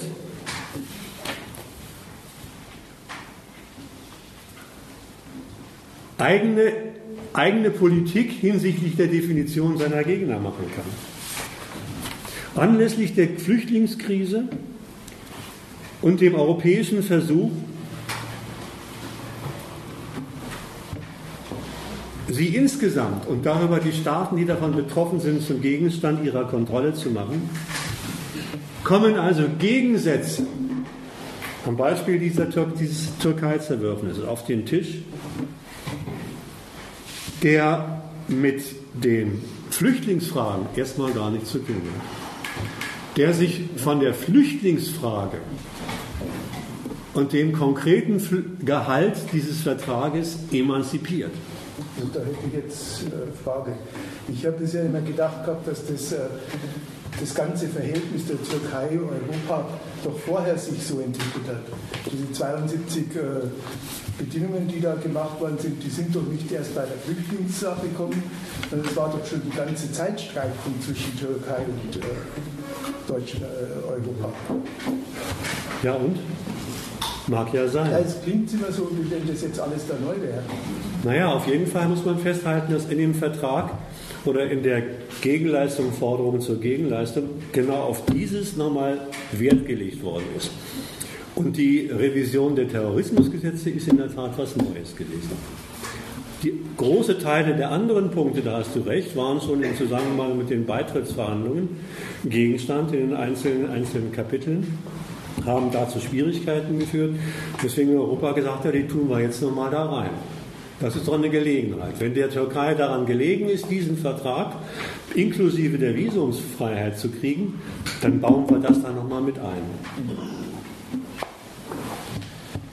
Also, die Merkelsche Flüchtlingspolitik stößt mit ihrem Anspruch, die Gesamtheit der Fluchtwege unter deutsch-europäische Kontrolle zu bringen. Das habe ich ja schon vorher erklärt. Auf Souveräne, auch auf Souveräne, denen diese Rollenzuweisung überhaupt nicht schmeckt, und als Transitlager, als Lagerland und so weiter, und die sich auch nicht nur berufen, sondern auch mächtig genug fühlen, als Souveräne dagegen aufzustehen und zu sagen, darin erschöpft sich nicht das, was wir als die Türkei wollen. Wir lassen uns darauf nicht reduzieren. Und wenn ihr uns mit Forderungen, Zusatzforderungen kommt, wie gesagt, Terrorismusgesetze, die bei uns ans Eingemachte unserer Souveränität, Feindschaftsbestimmung, das ist wirklich das Eingemachte von, von äh, staatlicher Souveränität gehen, dann, richt, dann stellen wir uns dagegen auf. Das ist eine Anmaßung, die wir nicht akzeptieren können. Und auf einmal geht es, ich habe es eben schon gesagt, überhaupt nicht mehr um die Frage, welche Flüchtlingsabteilungen werden zwischen der Türkei und Europa geregelt, sondern wird aufgebaut auf diesen Streit ein ganz anderer ausgetragen, nämlich die Frage, wer kann eigentlich wem was sagen, welche Souveränität setzt sich welcher gegenüber der türkischen Souveränität berechtigtermaßen durch. Diese Sache ist überhaupt noch nicht gegessen. Das ist äh, eine ganz offene Frage. Wichtig ist mir nur festzuhalten, dass offensichtlich angesichts der Eskalation der ganzen Geschichte die Merkel überhaupt nicht auf die Idee kommt, jetzt eine eine, eine, eine, eine, eine Stufe zurückzuklettern und die Sache zu entschärfen, sondern umgekehrt sagt sie, sie insistiert auf den Vertrag und offensichtlich scheint sie auch nicht nur auf diesem Vertrag zu, in, zu insistieren, also an ihrem Vorhaben weiter festzuhalten, sondern nebenbei auch sofort den Anfang gemacht hat, zusammen übrigens mit den Franzosen in erster Linie, die anderen Fluchtrouten, Afrika, Ägypten, Libyen und Afrika, äh, Maghreb-Staaten in Angriff zu nehmen. Also angesichts dieser Erfahrungen, die sie macht, dieses Programm durchzusetzen, stößt überall auf Souveräne und je nachdem, wie die befasst und beieinander sind, ergeben sich daraus Konflikte, sagt sie, die müssen wir aushalten, die müssen wir bestehen. Das ist ein Teil des Vorhabens, den wir mit unserer Flüchtlingspolitik durchsetzen. Äh, an Selbstbewusstsein scheint es dieser Vorsteherin einer imperialistischen Macht wirklich nicht zu fehlen. So, das ist es erstmal gewesen. Schluss.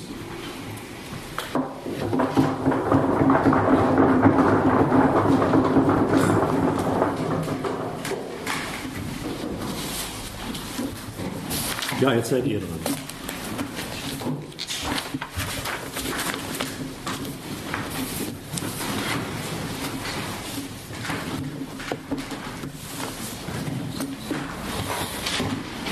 Nachfragen, Kritik?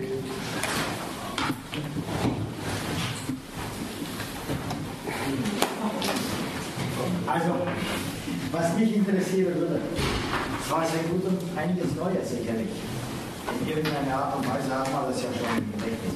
Aber was mich interessieren würde, brennend interessieren würde, welche Rolle spielt Bayern, der Seehofer, in diesem Programm?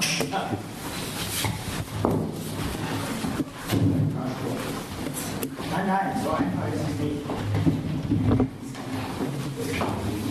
Ähm, das muss nicht immer so gehen, dass jemand was sagt und ich bin dann gefragt, sondern alle anderen gleichermaßen sollen sich, heraus, sollen sich herausgefordert sehen, da mitzureden. Ich fange mal so an. Äh, die Differenz Seehofer-Merkel bezog sich nie auf den imperialistischen Anspruch dieser Flüchtlingspolitik. Den hat der Seehofer durchaus geteilt. Was er nicht geteilt hat, ist die Abteilung, die übrigens auch von, von, von ihm politisch wahrscheinlich kalkuliert, übertrieben dargestellt worden ist, äh, was da an Flüchtlingen auf Deutschland zukommt. Es gibt in dem einen Punkt eine Affinität zu den übrigen Kritikern der märkischen Flüchtlingspolitik und auf der anderen Seite durchaus Einverständnis damit, dass Deutschland in Sachen Flüchtlingspolitik mal bitteschön etwas in etwas größeren Schuhen daherläuft. Erstmal das als Einstieg, vielleicht kann man das noch ergänzen.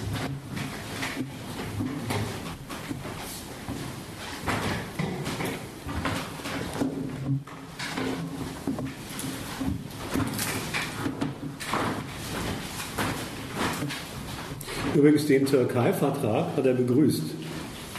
Und hat er, hat er begrüßt und auch eingeordnet als erster Schritt zurück von der Grenzöffnungspolitik, die sowieso nie das Thema war.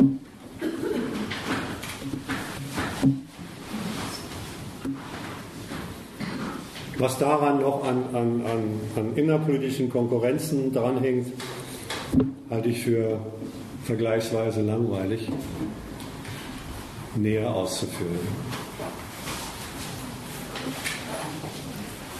Naja, ich sehe das schon so, dass gerade Seehofer mit seinem heftigen Widerstand hier auf dem rechten äh, Lager eigentlich gefischt hat und das mit großem Erfolg.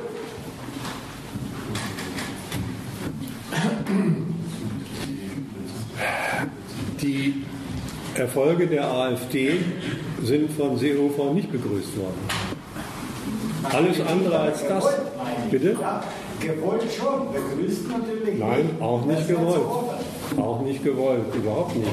Seit wann begrüßt es ein Politiker, wenn eine Partei aus dem Stand 12 bis 15 in einigen Bundesländern noch mehr Teile, äh, Prozente kriegt, die ein Volksteil repräsentiert, der die gesamte EU-Politik in Frage stellt, inklusive der Flüchtlingspolitik.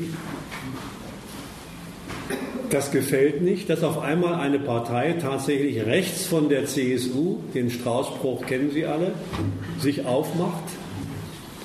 Die Konsequenz, die Seehofer daraus gezogen hat, heißt nicht, wir laden die AfD ein, ein Teil der CSU zu werden, sondern wir schließen uns dem Kampf gegen die AfD, den alle Parteien jetzt auf ihre Fahnen geschrieben haben, an.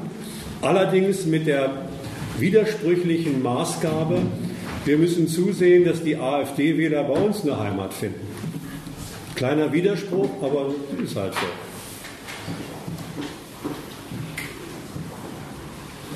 Ähm, nachdem die Grenzen zu Mazedonien zugemacht worden sind, sind in Griechenland etwa 50, 55.000 äh, Flüchtlinge da geblieben.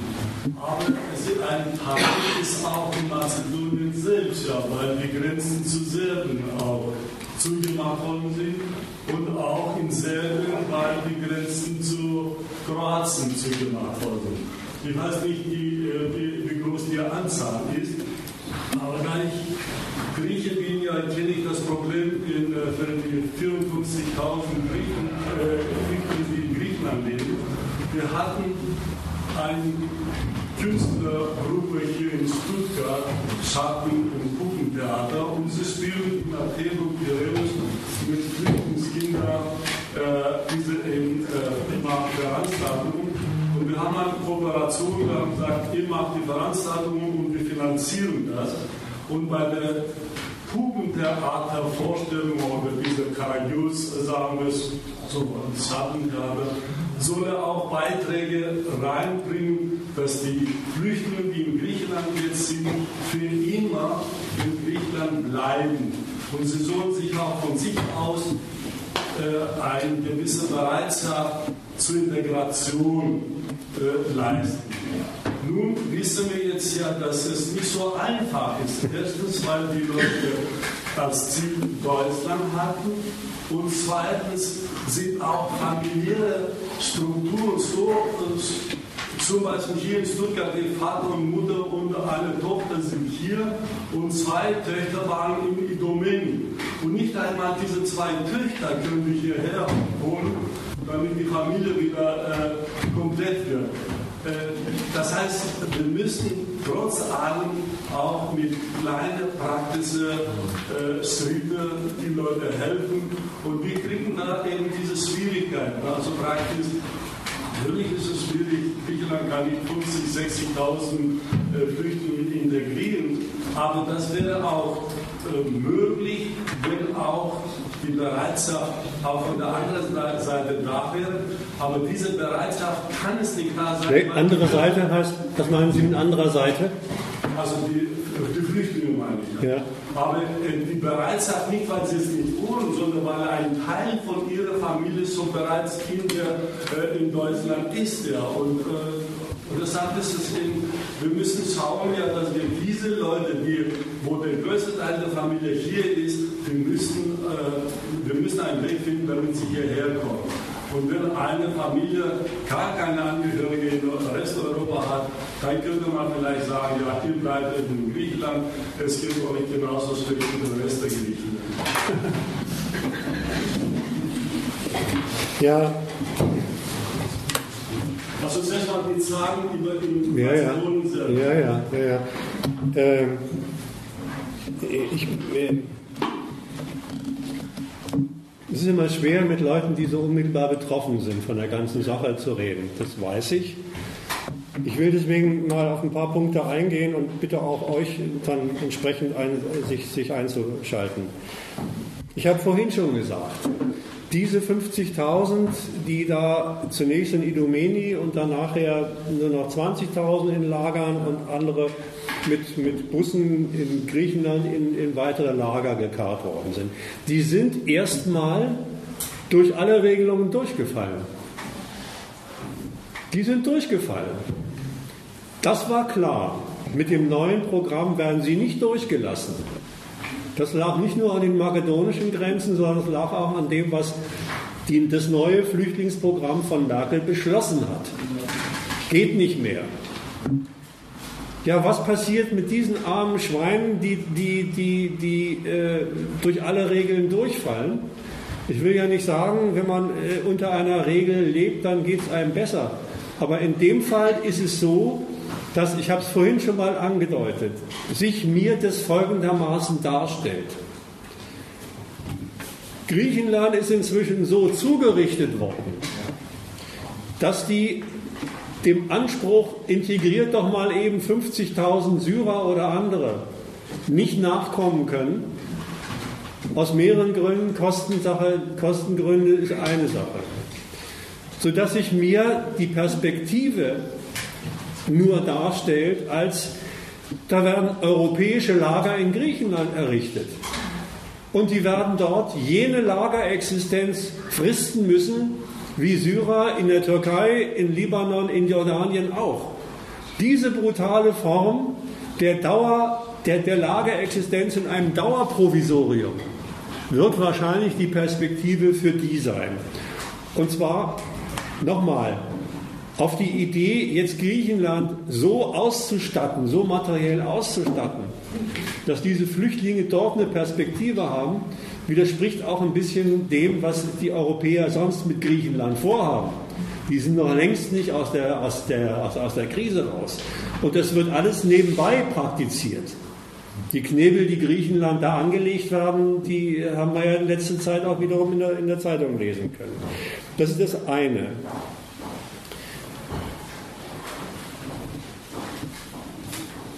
Wir müssen einen Weg finden.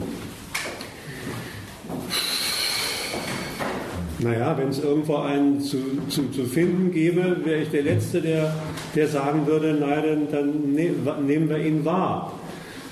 Aber aus dem, was ich eben gesagt habe, folgt, dass für die kein Weg der weiteren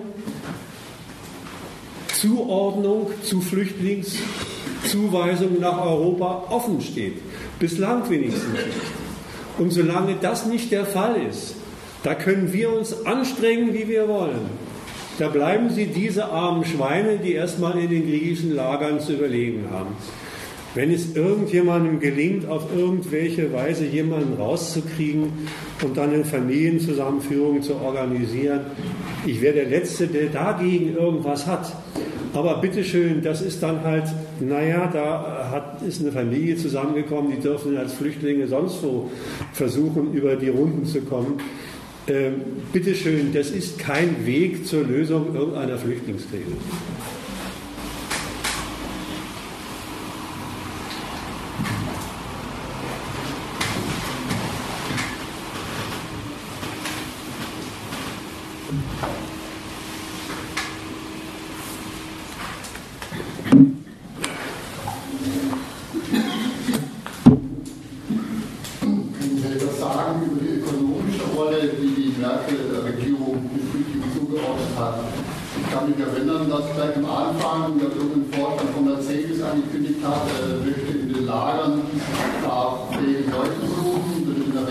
Regionalfunk, den wir legen, habe ich gehört, Frage, dass jeder zweite mittelständische Großformat schon tätig ist bei der sogenannten Integration von Flüchtlingen und auch im Zusammenhang die Forderung von Arbeitgebern, Vertretern, dass um die Flüchtlinge besser zu integrieren, halt äh, der Mindestlohn aufgehoben werden muss und so weiter.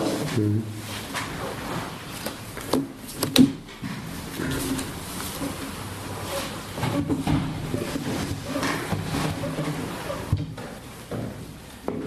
Zunächst mal ist die ökonomische Bestimmung aller Flüchtlinge negativ. Pur negativ. Das sind auch nach, den, nach der Durchführung dieses Vertrages, auch dann, wenn sie äh, ausgewählt aus Lagern im Gegenzug zu den Zurückgeschickten hierher kommen, sind es Flüchtlinge. Flüchtlinge, die erstmal nicht, die erstmal selbst nach dem neuen Türkei-Vertrag ja gar nicht eingeladen worden sind, ja gar nicht erwünscht sind, sondern hier erstmal wie alle anderen, die sich über die Grenze durchgearbeitet haben nach Deutschland, als Last festgehalten werden. Deswegen ja auch der eine Punkt Reduzierung dieser Last. Das ist eine pur negative Bestimmung.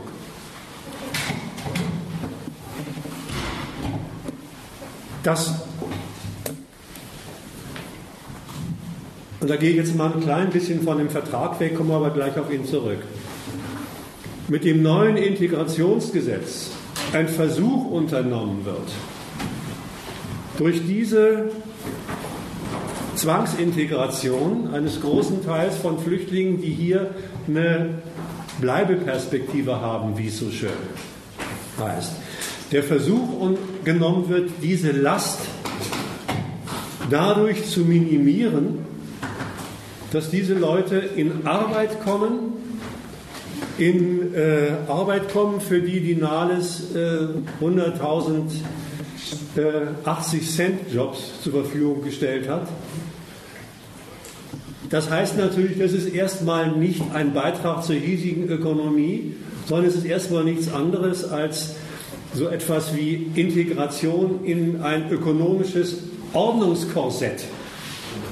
Das ist das Erste. Und das, was Sie dann vielleicht später daraus machen, wäre nichts anderes als aus der puren Kostenlast, die Sie darstellen, ein bisschen rauszukommen und zurückzuzahlen, wenn sie eine andere Arbeit haben. Kostenminimierung wäre das eine. Das ist eine. Das andere ist, wenn ich mich richtig informiert habe, gibt es in der Frage, nach welchen Kriterien werden jetzt aus den syrischen Lagern für diejenigen, die aus Griechenland zurückgeschickt werden, Syrer hierher geholt, ein Streit. Ein Streit, der folgenden Gehalt hat.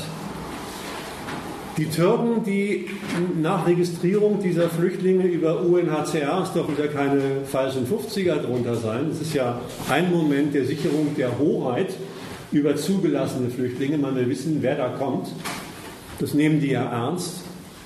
Da soll keiner reinkommen, von dem wir nicht genau wissen, was es für einer ist. Sind Kriterien entwickelt worden, die einerseits sich an äh, humanitäre Standards halten müssen, das ist Vorschrift. Das sind dann alte, kranke, Folteropfer, Kinder. Und dann gibt es ein weiteres Kriterium. Die deutsche Regierung hat irgendwann mal für diese Kontingente ein Zusatzkriterium erlassen. Das heißt, ich lese es euch mal oder Ihnen mal vor. Muss ich mal eben gucken.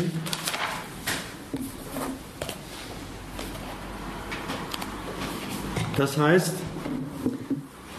diese zurücktransportierenden Syrer sollen die Fähigkeit besitzen, nach Konfliktende einen besonderen Beitrag zum Wiederaufbau Syriens zu leisten.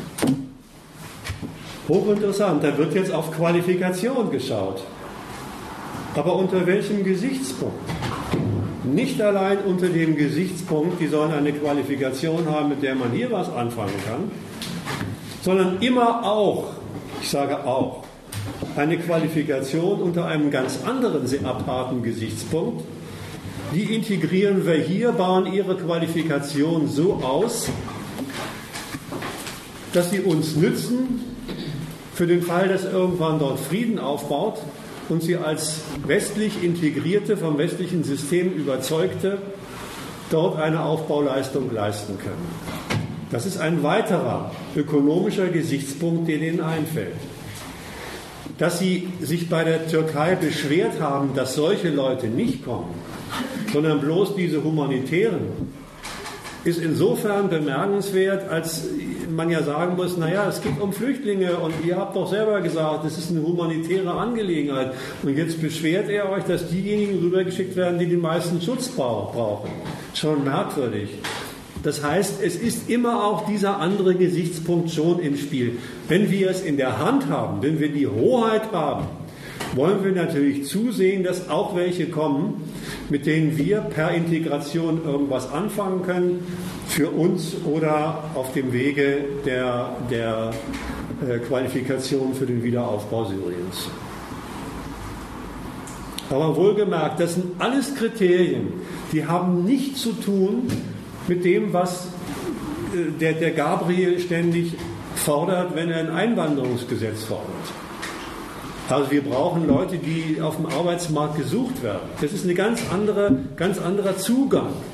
Da würden dann sowieso auf dem dann als Weltarbeitsmarkt in den Griff genommenen äh, Arbeitsmarkt aller Länder Leute gesucht, ganz spezifische Leute für Stellen, die hier, die hier zu besetzen sind. Das hat mit Flucht nichts mehr zu tun. Also das muss bitte schön sauber getrennt werden davon. Deswegen bin ich eingestiegen mit dem Argument, das erste ökonomische Argument ist ein negatives. Tragen nichts bei, sondern Kosten. Das zweite Argument, ja, kann man die irgendwie einsetzen, dass sie die Kosten verringern? Und dann über den Integrationsprozess, da ist auch erstmal für mich nicht der erste Gesichtspunkt, die sollen hier zum Standort groß was beitragen sondern sie sollen sich integrieren. Und die integrieren heißt, sie sollen nicht auffallen, sondern sich den hiesigen Standards der Arbeitswelt und der Arbeitstugenden unterwerfen. Das ist der erste und primäre Gesichtspunkt bei Integration, was die Ökonomie anbelangt. Vielleicht noch dazu, dass die Kapitalisten gerne wünschen, äh, man könnte diese äh, Flüchtlinge, äh, sich aus den Flüchtlingen herauspicken, die man äh, die man einsetzen kann und vielleicht als äh, Billiglohnarbeiter unter der, äh, der Mindestlohn beschäftigen kann. Das, äh, das, stößt in der Politik jetzt nicht auf, auf besondere äh, Liebe, weil äh, es geht ja eher darum, die, die Pflicht, sich zu überlegen, wie wird man die Flüchtlinge äh, zuerst wieder los und erst wenn es beschieden ist, die dürfen hier bleiben, sollen die erste Arbeitsperspektive haben. Also der Wunsch der Kapitalisten nach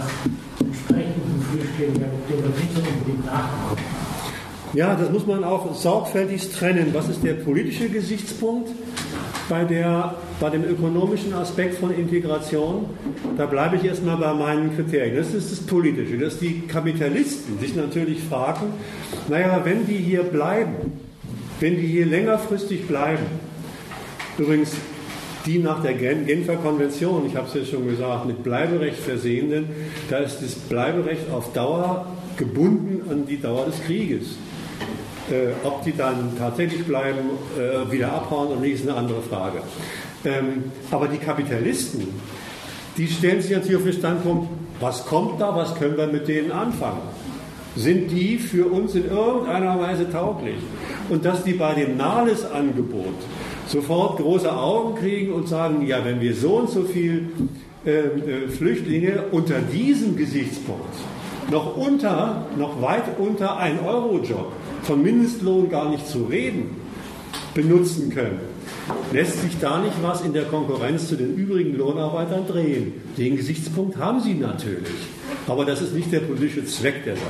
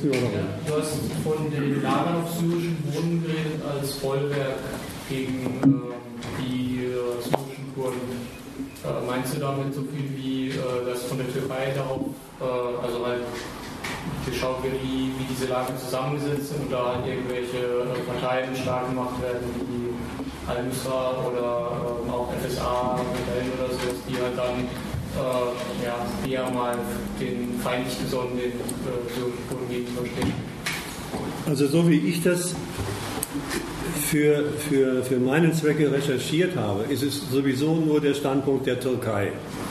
Der Standpunkt Deutschlands, dass sie sich dem angeschlossen haben, ist ein anderer. Ich habe ihn kurz angedeutet. Der geht fast sogar ist, ist fast sogar kontrovers zu dem der, der Türken in der Region.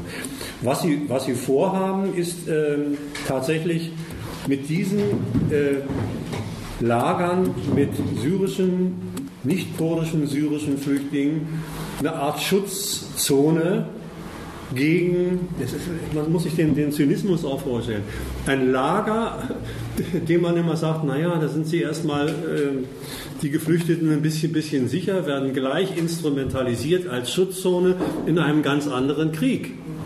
Ne? Dass das, wer da im Einzelnen dann das Sagen hat, das weiß ich nicht. Ich weiß nur eins, dass diese, dass diese Absurdität der Begründung, die ich vorhin genannt habe, man weiß, die, die, Syrien ist alles andere als ein sicheres Herkunftsland. Aber man guckt, ob man, bei Afghanistan hat man es übrigens auch schon äh, sich überlegt, äh, sich, sichere Regionen macht.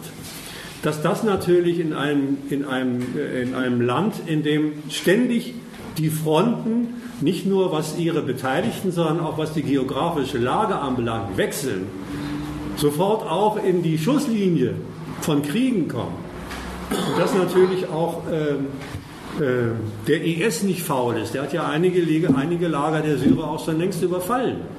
Der Türken auf syrischem Territorium überfallen. Was, was natürlich für äh, die türkische Politik da ein kleiner Widerspruch ist, aber weiß nicht, was sie daraus machen. Das ist erstmal der Standpunkt. Das ist nicht der europäische Standpunkt. Der europäische Standpunkt ist der, äh, wir wollen sogar umgekehrt versuchen, die Grenzlager, die Grenzlage zwischen Türkei, Syrien und den kurdischen Gebieten durch solche Schutzzonen ein wenig zu beruhigen und möchten zugleich, wie die übrige Zuständigkeit für Syrer, daraus den, den, den Rechtfertigungs- oder die Berechtigung ableiten, weiter in Syrien mit für den Frieden zu kämpfen. Also das ist das, was ich weiß. Wenn jemand noch mehr und anderes weiß, muss er sagen. Es gibt ja da Fachleute, die sich da rein, rein denken. Ja, bitte. Können Sie eine Voraussage wagen, wie stabil ist die politische Türkei? Ich habe nicht verstanden, wie stabil ist? Wie stabil ist die politische Türkei? Nein, kann ich nicht machen.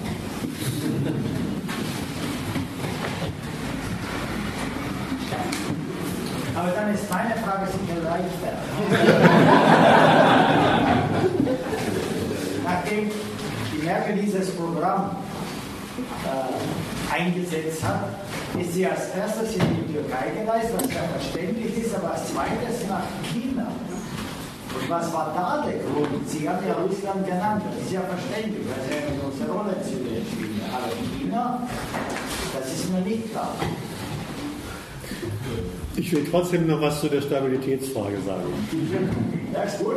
Nein, ich, also eine Prognose kann ich wirklich nicht geben und will ich auch gar nicht wesen, äh, geben. Der Marxismus, Leninismus ist keine, keine, Prognosti, keine prognostische Wissenschaft. Ich kann bloß Folgendes sagen.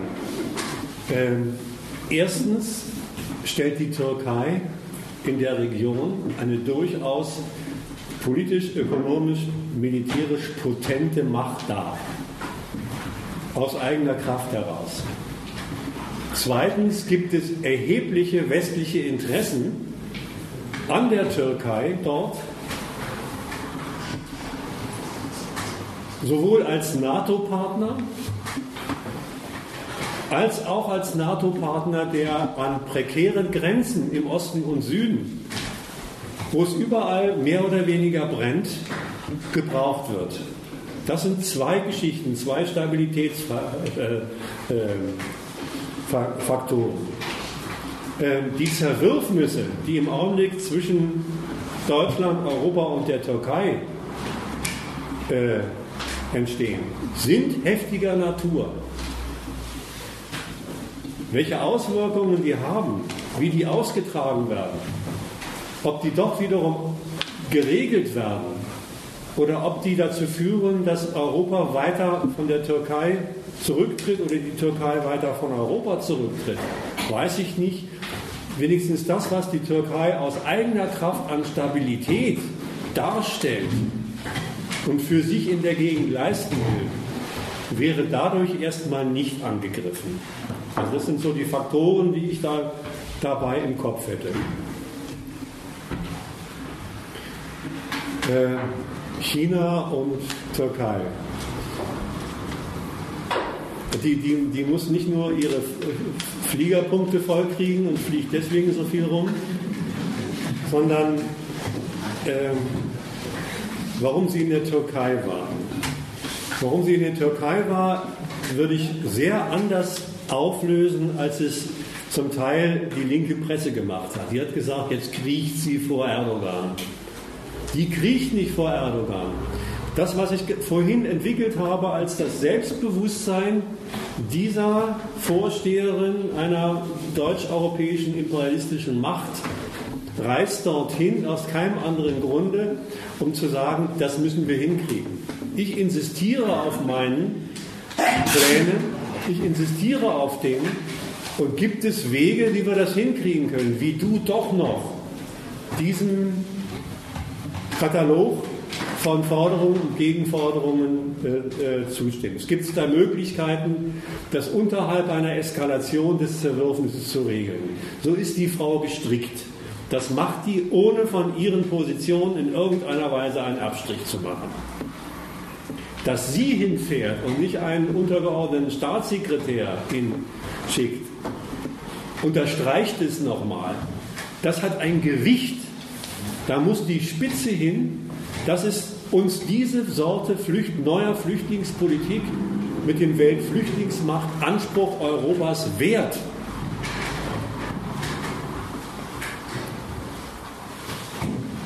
Und das ist fast schon ein Übergang zur China-Reise.